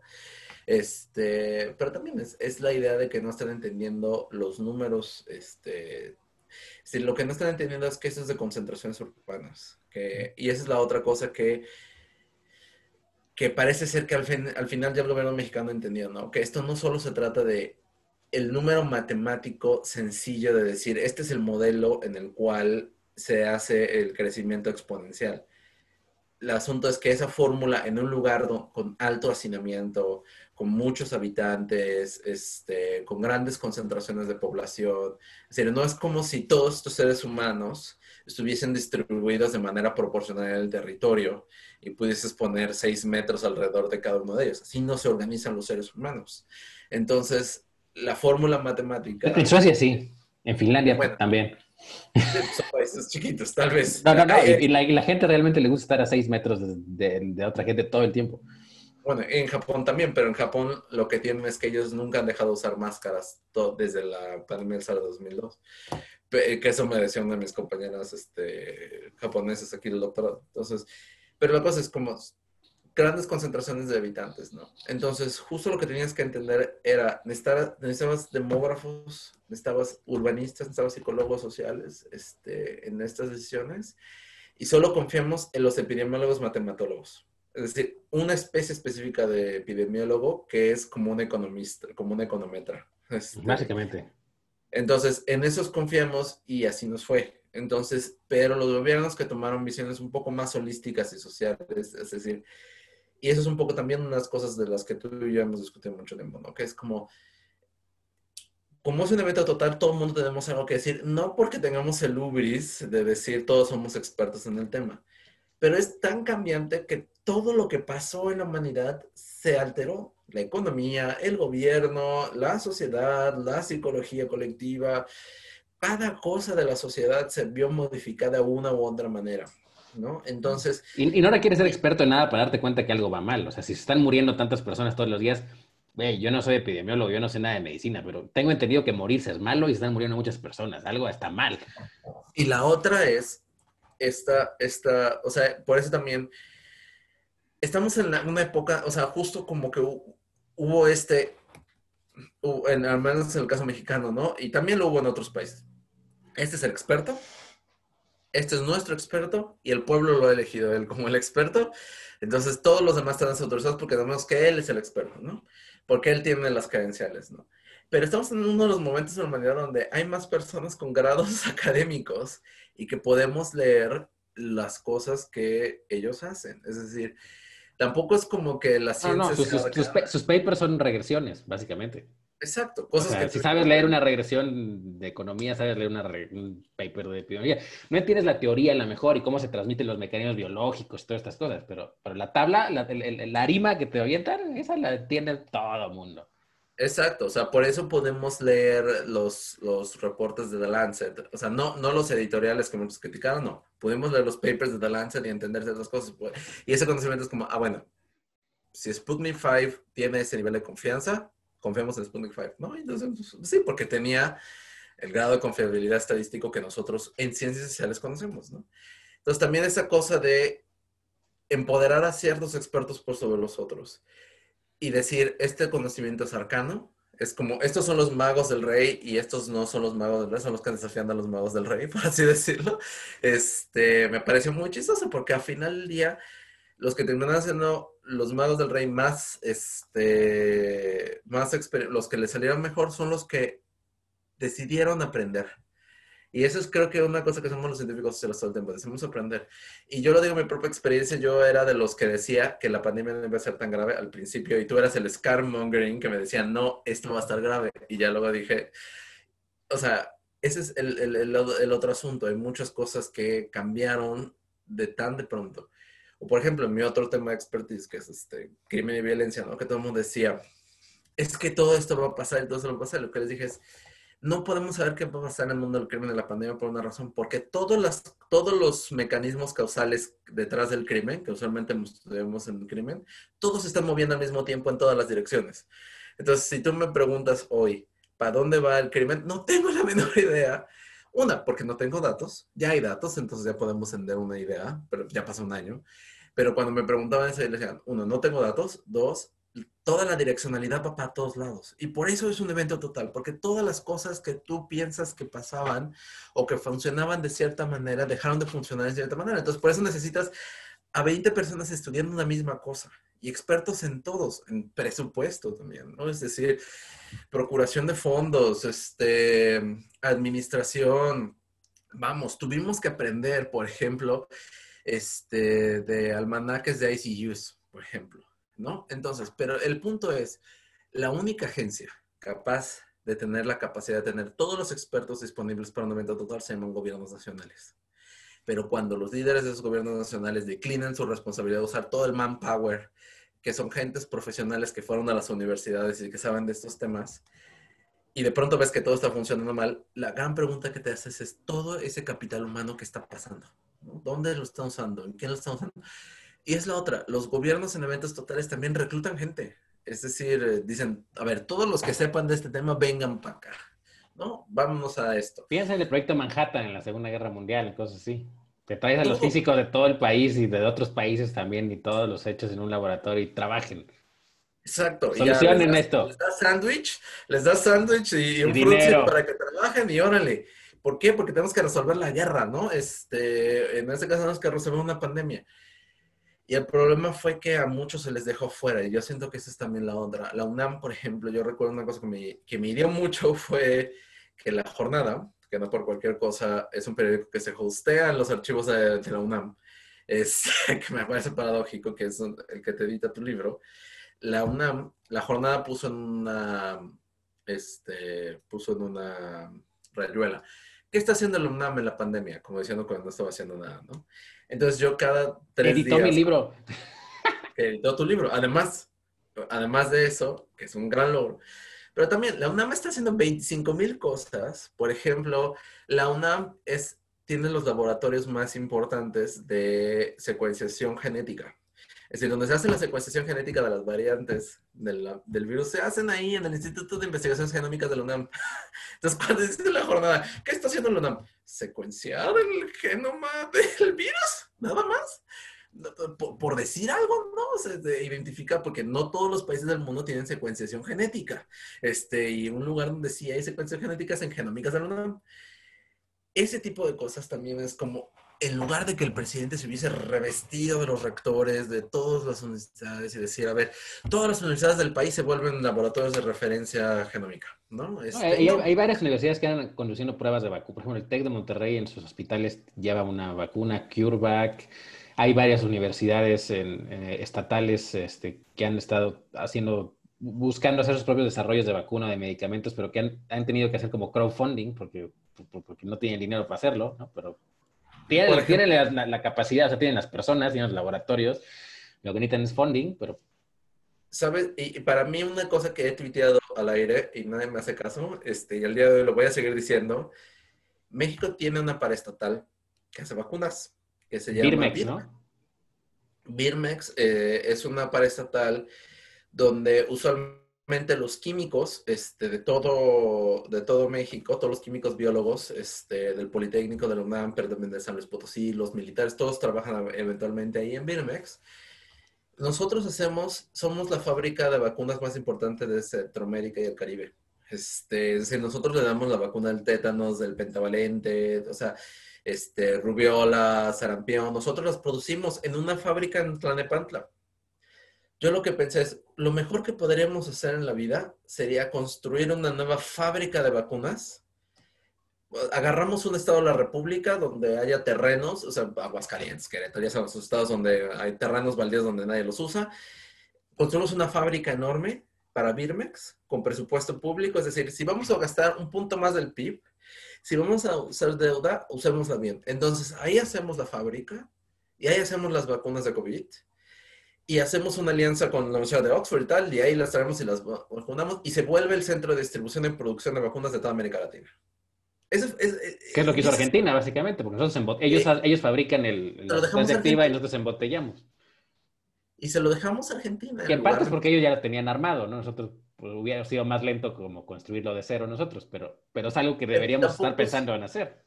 Pero tampoco es como, no es como que México fuera extraño el tema de la vacunación, ¿no? Es decir, no es como si este país no hubiese, o sea, si no hubiésemos tenido la idea de que las primeras campañas de vacunación en la historia de la humanidad fueron en, México, cuando venía este, los médicos españoles a vacunar. Vino. Dalmis, que venía a vacunar en México. Bueno, en la Nueva España. Vacunó 100 mil personas en México. Y llegó hasta Texas y Guatemala. Y, y, y, justo es lo que me parece, o sea, insisto, me parece sorprendente esto de que esta visión que también me ha parecido medio frustrante. Entiendo perfecto esta, esta contradicción inherente de la discusión pública mexicana, que es no entender la capacidad del Estado mexicano. quizás yo pueda decir mil cosas del sistema que no conozca exactamente, hay expertos que saben de eso, pero si algo me queda claro es que el Estado mexicano no es ni tan débil como lo hacen pensar, ni tan fuerte también como otros lo hacen pensar. Entonces, pero justo como estamos en este intermedio de los estados en desarrollo, pero somos una de las 20 economías más importantes del mundo, hay ciertas cosas que necesitaríamos para darle brinco, pero lo podemos dar. Y me parece impresionante cómo en cierta parte de la pandemia dijeron, este, el gobierno mexicano puede hacer esto, lo va a hacer muy bien. El caso mismo de la, de la vacunación, la vamos a hacer muy bien, etcétera, todo está funcionando, tenemos muchas capacidades para hacer este tipo de cosas. Pero cuando se trata de otras cosas, por ejemplo, de ofrecer recursos, este, adquirir deuda para hacer un seguro de desempleo, por ejemplo, y evitar que los trabajadores informales se infecten de COVID, somos, somos impotentes, ¿no? Somos, somos un país que no puede adquirir deuda, porque si adquirimos deuda nos van a venir a otra vez a, a, conquistar los franceses, ¿no? Y los británicos van, o sea, también no, no, entender que el mundo de la deuda hoy no es el mismo mundo de la deuda del siglo XIX, pues, este, que de hecho nosotros podemos emitir deuda, o sea, muchas cosas que, que claramente son del mundo de los expertos en finanzas públicas, pero que un estadista podría entender, ¿no? Es decir, señor presidente, tenemos estas capacidades de endeudarnos, etcétera, sin llegar al default, ¿no? Etcétera. O sea, hay maneras, pues, de hacerlo. Pero justo esta idea de sándwich de, del subdesarrollo que justificar ciertas cosas, que es declinar la capacidad del Estado de actuar, este, pero decir que el Estado es súper funcional en otra cosa. No puedes decir las dos cosas al mismo tiempo. Somos de las 20 economías más importantes del mundo. El, el, el mero sentido que nosotros le, le fabricamos nosotros los Estados Unidos hace que seamos un Estado vital para la economía global. O sea, no es como, claro, el mundo va a dejar que colapse México, por supuesto que no va a dejar que colapse México. Entonces, no es como que nos van a mandar, no, no somos Haití después de su independencia que nos pueden meter deuda hasta siempre. No, el México de hoy es muy diferente al México incluso de las crisis de deuda del, del siglo XIX. Pero no parece ser, parece que el presidente para eso, la historia sí le funciona. La historia le funciona para explicar la debilidad ante la deuda pero no le funciona para explicar cómo el Estado mexicano ha logrado muchas cosas a lo largo de este siglo y cómo, por ejemplo, se ha integrado a la economía global de tal manera, ¿no? Cherry picking, cherry picking. Pero, claro, porque justo todo está en un framing de una sola discusión, que es el presidente es la víctima de la pandemia este, en, la discusión pública mexicana. El, el, el, último tema que te quería preguntar, y es algo que no puedo dejar de pasar porque, experto en guerras, estudioso de las guerras y demás, es algo que, que, que al principio, es siempre hay esta relación como entre guerras y epidemias, por una u otra razón, porque pasan al mismo tiempo, porque una conduce a la otra, porque una acaba con la otra, ¿no? Pero pasan. Estamos en un, en un tiempo muy extraño en el mundo porque estamos en esta en este comienzo de una segunda guerra fría, digamos, ¿no? Y la pandemia parece que ha, que, ha, que, ha, calentado más esa guerra fría entre China y Estados Unidos. Por muchos temas, desde los de que desechen la culpa por la pandemia, los temas del mar de China, N cosas, ¿no? Y al final, ¿cómo, cómo los dos países van a salir de, de la pandemia, que van a salir fortalecidos? Va, va, digamos, a darle cierta forma o va a darle cierta, va, a llevar cierta dinámica en, esa, en, ese conflicto, digamos, ¿no? Que, es eminentemente político y ojalá nunca sea armado, pero, pero, digamos, en alguna medida al menos es una guerra comercial desde hace un par de años ya, ¿no? Sí. ¿Tú cómo ves eso? ¿Qué, qué, qué, auguras para, para, para, para, para el, el conflicto sinoamericano en el, en el contexto de la pandemia y pensando en la post-pandemia? Yo lo que pienso es en la otra crisis global, que es la del cambio climático. Ok. Eh, mm, mm, esto lo discutía con varios de mis colegas acá. Es, depende mucho del, del, El problema, creo que los dos problemas también son de velocidades. Es decir, la pandemia fue tan rápida que eso nos ha demostrado dos cosas. ¿Quién puede actuar o quién puede reaccionar mucho más rápido en términos de preparación para un evento de estas magnitudes y quién no.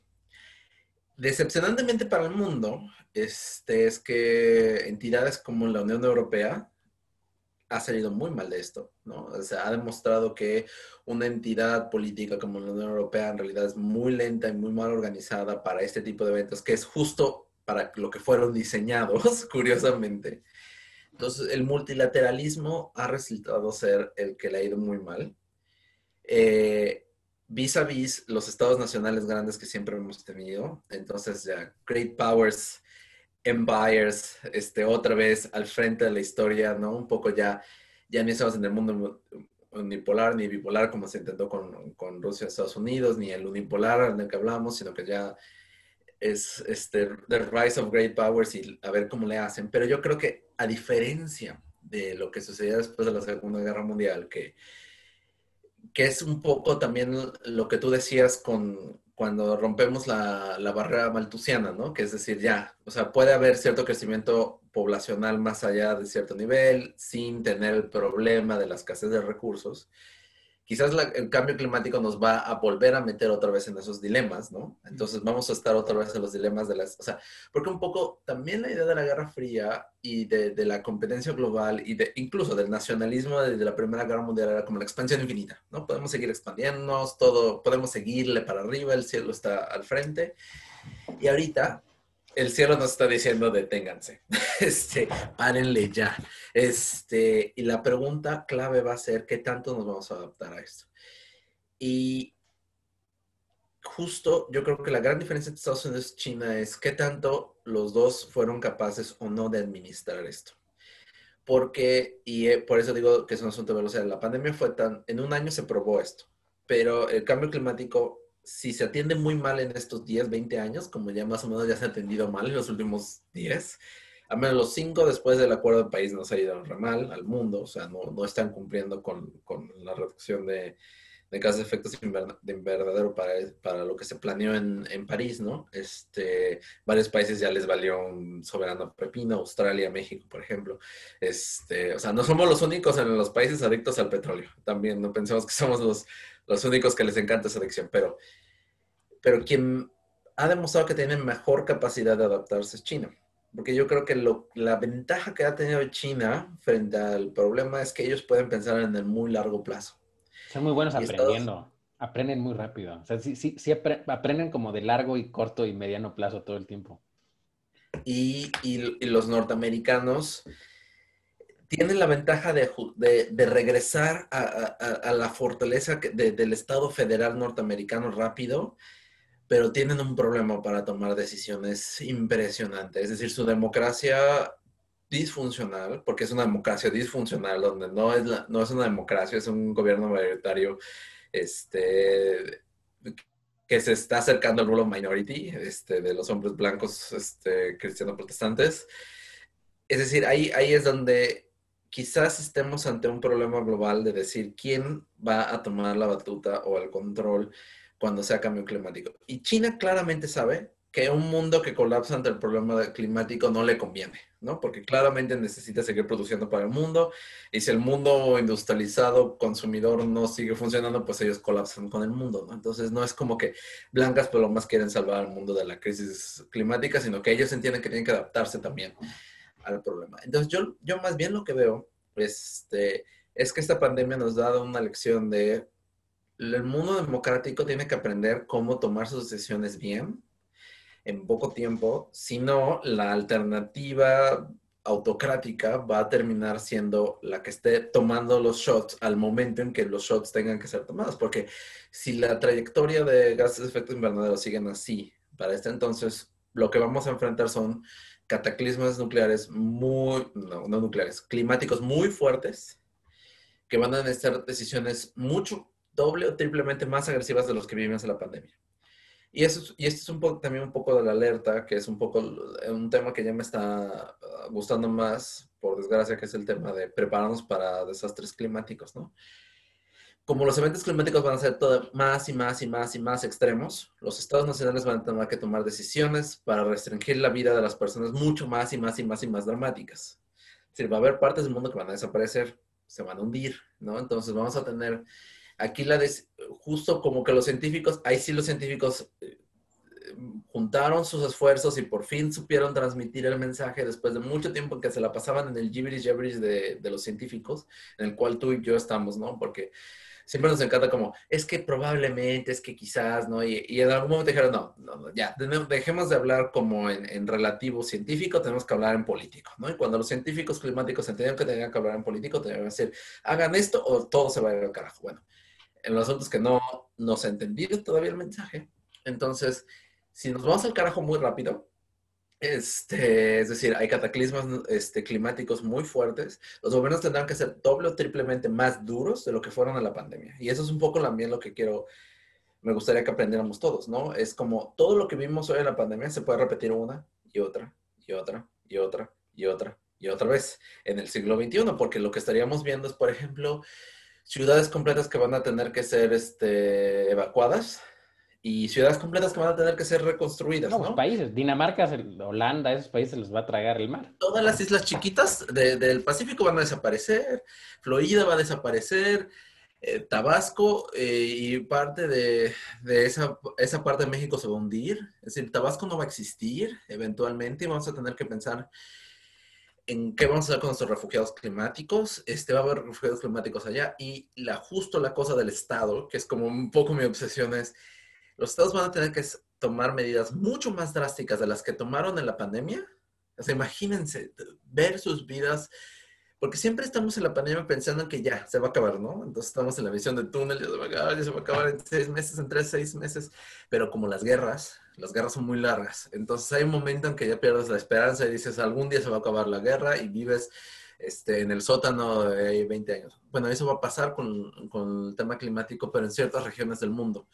Este, va a haber ciudades invivibles. Ya hay ciudades medio invivibles, ahora se van a volver más invivibles todavía. Y los gobiernos van a tener, que tomar decisiones muy dramáticas. Y el problema es que los refugiados climáticos, como ya nos dimos cuenta, con los refugiados políticos, después de las guerras en Medio Oriente, causan muchas disrupciones en las democracias. Entonces, por eso yo digo que los dos retos, uno es como el de la supervivencia de la humanidad, los de la resistencia a la humanidad, tres, y, el reto para las democracias, que es que qué tanto van a poder aguantar tener que tomar decisiones rápidas, muy autoritarias, con grandes olas de migrantes de todo el mundo. Y eso es un mundo que ya comenzamos a vivir en la pandemia, en el sentido no literal, sino en el sentido de sentir que el mundo se te viene encima y que el Estado tiene que tomar y tiene que intervenir en tu vida y tienes que moverte. Y justo el preparedness, el prepararte para ese tipo de cosas, son las que evitarían este tipo de cosas, ¿no? Y así, lo entendió con el SARS, ¿no? Cuando entendió el SARS, dijo, a ver, hay que planearnos para una pandemia la cual va a destruir todo. Y el mundo no lo está entendiendo para el tema climático también, ¿no? Que puede haber cataclismas este, climáticos que pueden destruir todo.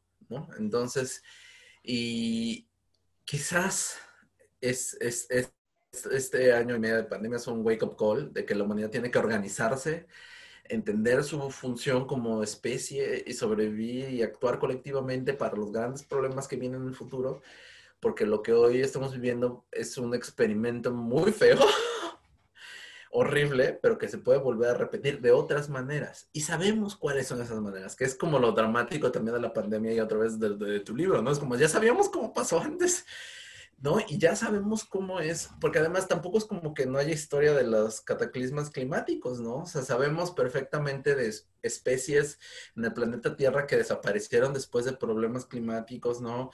Que... sabemos de los mismos humanos, ¿no? Sabemos que hemos una, que es algo que yo, yo menciono en el libro y en Pandenomics, en la, en la muerte negra, una parte del, del, problema de la muerte negra fue justo el cambio climático y una pequeña glaciación. Se muere una especie entera de animalitos que eran los gerbilinos. Las pulgas brincan a los humanos. Las pulgas llevaban la bacteria que, que, pasa la peste negra y eso hizo que brincara de humano a humano. ¿no? Y fue en ese caso no fue eh, un cambio climático ocasionado por el hombre. Un tema de que la actividad solar fue más baja, bla, bla, bla. Pero fue un cambio climático. ¿no? Y eso desató una peste. Y esa es la otra. Las migraciones masivas no solo van a ser humanas, también son animales todos los, los, científicos que estudiaron vectores animales, este, enfermedades animales humanos, todos saben perfectamente que el cambio climático en estos vectores, por ejemplo, mueve los ciclos de migración de los animales, los animales que se mueven por el mundo, al igual que los humanos, o sea, tampoco es como, no crean que soy biólogo nada más veces, no, los humanos nos comportamos como animales, eso también hay que entenderlo, a veces nos olvida que somos animales. Este, en el sentido que hay, hay animales que, por ejemplo, van a dejar de migrar, y vamos a entrar en contacto con esos animales. Y por eso el farming es una de las preocupaciones globales, ¿no? Porque es humanos que están interactuando con animales, pero va a haber un, va a crear, porque además, insistimos, son unos billones de humanos. Entonces, aumentar el número de interacciones entre humanos y animales que pueden llevar a enfermedades infecciosas es, ya nos dimos cuenta, un problema. Entonces, ahora imagínense que pase otra vez porque todo es un asunto de chances matemáticos, ¿no? Es decir, mientras más probabilidad de que mute un virus, que se vuelva, o sea, porque ese es el punto. Muchos de esos virus saltan a manos todo el tiempo, pero el, asunto es que no mutan lo suficiente como para que pase a otro humano, hasta este virus. Con cambio climático, el número de probabilidades de que esto suceda va a aumentar. Porque, por ejemplo, todos los animales que viven en las lagunas de Tabasco van a tener que moverse a otras zonas mucho más altas de territorio porque no va a haber territorio. Entonces, todos los, estos animales de manglar van a tener interactuando con humanos, los cuales escaparon de, de, la catástrofe de que se hundió una parte de Tabasco en un huracán, porque va a suceder. Lo sabemos que va a suceder, no es como, y ahí se va a hundir dos bocas, entre otras cosas. Y en esa interacción de humanos y animales puede surgir un virus. Lo sabemos. Entonces, hoy es China, mañana es México, pasado mañana es, este, sucede en Ámsterdam, el otro día puede suceder en, en, Nepal, no importa, el asunto es, el cambio climático que causa los humanos está alterando sistemas completos y las enfermedades son parte de la alteración de los sistemas. Es parte de cómo actúa el planeta, ¿no? Entonces, este, y yo creo que parte de los inquiries que va a haber sobre esta pandemia van a llevar al resultado de que el cambio climático tenía algo que ver. ¿No? Este, y también el cambio demográfico, pues que tienes millones de personas que tienes que alimentar en China, ¿no? Entonces yo creo que lo único que vamos a ver es que van a aumentar los riesgos. Quizás la humanidad en ese sentido va a cooperar más porque tiene más riesgos comunes, pero el problema es también están las tensiones de que los países, o sea, yo veo más riesgos, menos de tensión global y más riesgos internos, ¿no? Es como, ¿cómo vas a resistir refugiados climáticos de otros países, ¿no? Este, y, eso es, y eso va a ser... O sea, tú ves inestabilidad política al interior de los países por todos lados. Ahora, imagínense... O sea, ves el paraíso de los politólogos. Sí, no, no, no. El, el paraíso de los politólogos que estudian guerras civiles no de los politólogos que estudian encuestas electorales, esos no sirven para estos temas, o sea, los que leen encuestas, esos no sirven para esta cosa, este, los que estudian países colapsando, esos son los que van a servir y eso es muy mala noticia, este, porque además no es como que, no es, no es como mm, Sheldon Cooper en este Big Bang Theory que dice alguna vez, bueno, ¿cómo vamos a resolver el problema Palestina e Israel? Ah, bueno, vamos a poner Israel en medio del, del desierto de Sonora, ¿no? O sea, no vamos a poder mover a la gente de Florida al desierto de Arizona, porque Arizona va a ser más caluroso y va a ser invivible. Y en un momento Arizona, el calor que va a haber, así se va a decir, las proyecciones climáticas hoy en Londres es que Londres va a ser una ciudad tropical en unos años. o sea, esto es una ciudad pero, que... pero va a seguir lloviendo. Va a seguir lloviendo. va a ser lluvia caliente. Exacto, esto va a ser, esto va a ser el Tabasco del futuro y el Tabasco del futuro no va a existir porque va a estar abajo del mar. Entonces, justo ese tipo de cosas que creo que es lo que, que hace falta un poco también que los que estudian estrategia lo hay que ponerlo en términos muy sencillos. Y yo creo que es lo que tampoco supieron hacer los que comunicaron la pandemia, ¿no? es como no supieron transmitir la idea de cómo esto afecta la vida diaria, ¿no? Entonces, este, ¿cómo va a afectar tu vida diaria? Y tuvimos que aprender a la mala y muchas personas tuvieron que morir en el proceso y muchas personas tuvieron que vivir, por ejemplo, la falta de planeación. Porque si un, y esa es la otra, yo creo, una, una cosa que decías tú en el momento de la pandemia, si tomas una mala decisión, todo tu trabajo es tratar de resolver malas decisiones y consecuencias esa mala decisión y una decisión se vuelve peor que la siguiente y entonces estás tratando de hacer un catch-up con las decisiones y de pronto ya tienes un mar de problemas porque no tomaste una buena decisión al principio. Ese es el tema climático, es el tema de la pandemia, es el tema climático, es un tema de organización humana. Es, el problema de querer resolver las cosas parchándolas, poniendo parches.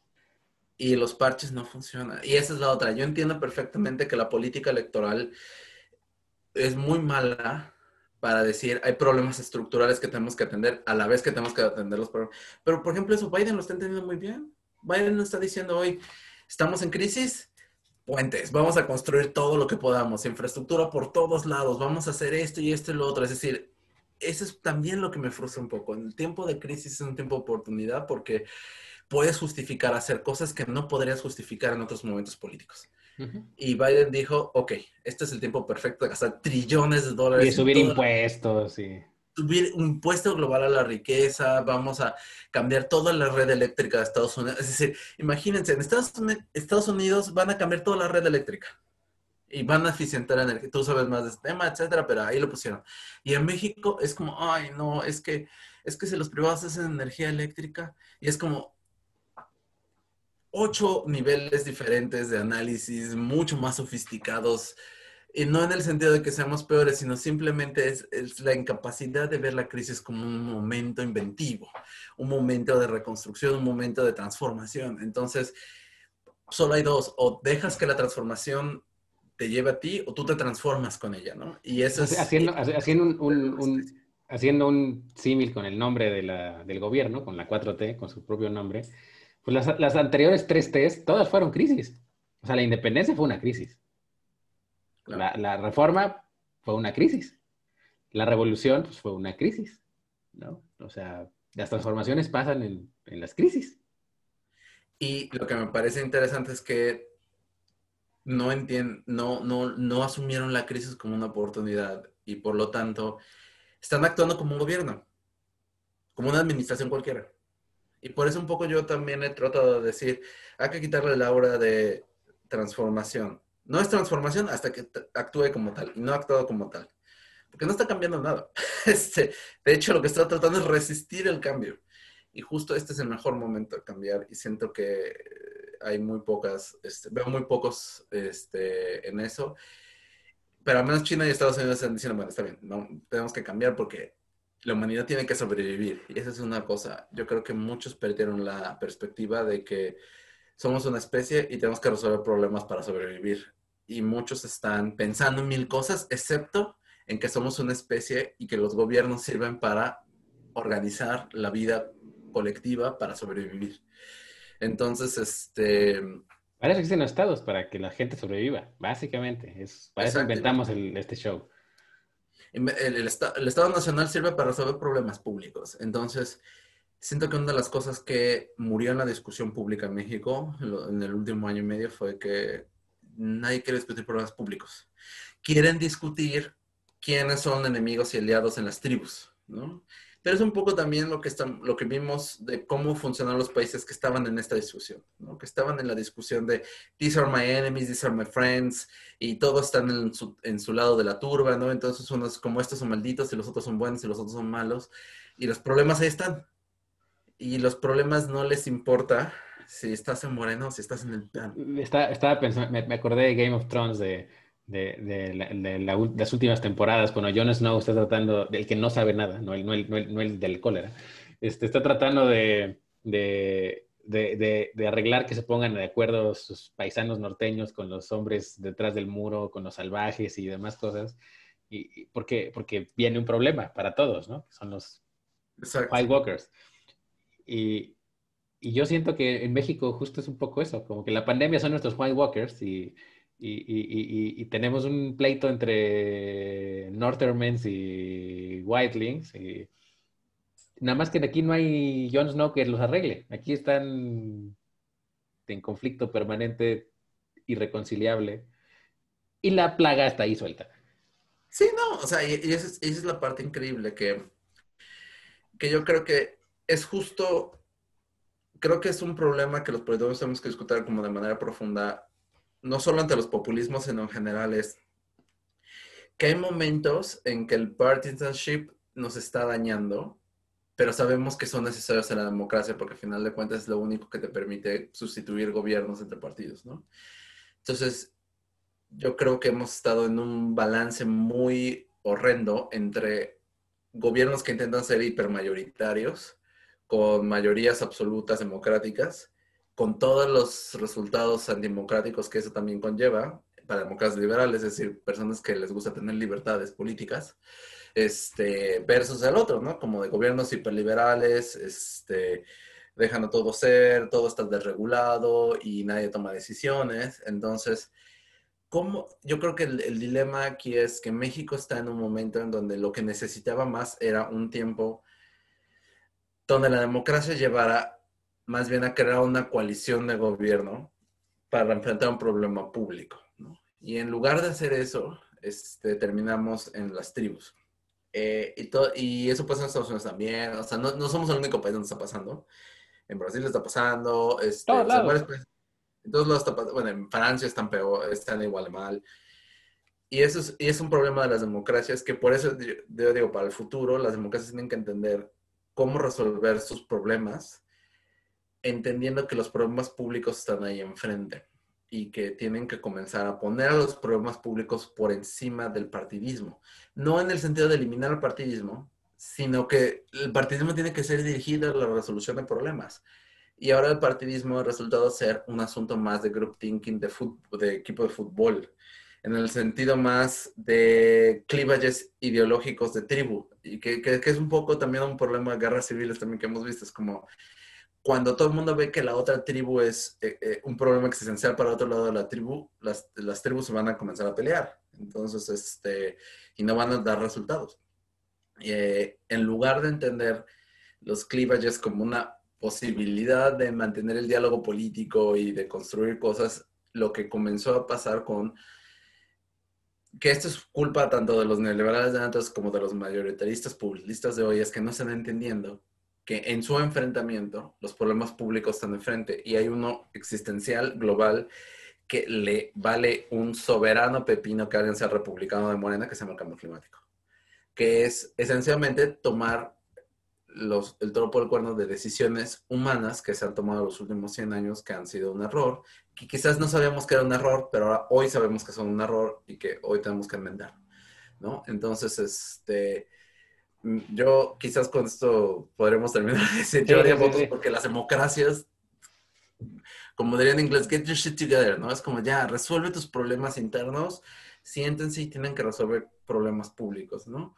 Este, y eso es lo que me ha, sido, me ha hecho mucha falta, ¿no? Como que hay, muy poco interés, hay mucho interés en la telenovela de los políticos, pero muy poco interés en, el problema de verdad. Muchas gracias, Raúl. Este fue el episodio 12 de Panenomics. Em, pueden seguir a Raúl en arroba cpcaos con Z en, en Twitter. ¿Hay algo que tú quieras decir? ¿Tu, mensaje final? ¿Algo que le quieras decir al, mundo? ¿A alguien en concreto? Lo que quieras. el público de Pandenomics te, escuchará y Sí, que me, gustaría que la próxima pandemia no sea ese quien pueda. de qué te gustaría que fuera la próxima pandemia? ¿Virus, bacteria, cosa alienígena? A estas De laboratorio, o sea, creada. No, yo, solo yo, yo solo estoy... Es que este es el problema. Esta pandemia, como cualquier otro cataclisma, piensas que va a ser muy rápido, va a ser muy lento, entonces como somos como las ranitas que están en la cacerola y nos estamos hirviendo por dentro y no nos estamos dando cuenta y estamos sufriendo. Entonces yo solo hay de dos cosas, o cataclisma total y nos borran de una vez por todas, o nada. Entonces preferiría que fuera rápido y no doloroso, pero parece ser que la humanidad es cosas de muy dolorosas y muy largas. Lentas, sí. Pues yo esperaría que en la próxima pandemia me agarre en una isla donde yo pueda cerrar mis fronteras, no recibir vuelos, este, y ya luego cuando acabe ya pueda, pueda regresar a la civilización. Sí, hay civilización para ese entonces. Bueno, si no, puedo, comenzar la mía ya. Pues va a ser una situación bonita. Fundo Diegópolis, este, gran lugar. muchos templos. Sí, va a ser gran, lugar. Gran lugar. La teocracia perfecta. Sí, sí, sí, 100%. El, despotismo ilustrado. Sí, sí, sí, no, va, a ser, la gente que sobreviva va a ser muy bien gobernada, va a tener todos los servicios, todas las cosas, que no va a tener nada de qué quejarse, Maravilloso. Y después cuando, ya cuando tengan que pensar en quién me sucede, quizás ahí vengan las guerras civiles, pero ya no va a ser mi problema. Claro, eso no como, todos los políticos, ya saliste cortoplacista otra vez. No, bueno, después de gobernar 50 años, ya, ya es como, oigan, eh, el próximo líder es problema, es próximo líder. Les di buenos 50 años. Me tengo que jubilar ya. bueno. Raúl, muchas gracias. Gracias, Diego. Un gran gusto. Cuídense, usen la máscara. Usen, yo la uso siempre. Siempre, siempre. Y escudo y todo. O sea, yo saldría en un traje de ébola sin problemas, si tuviera uno. Yo no tendría problema tampoco de hacerlo. Además, debe ser un show bien interesante para la gente. bueno. Gracias, Raúl.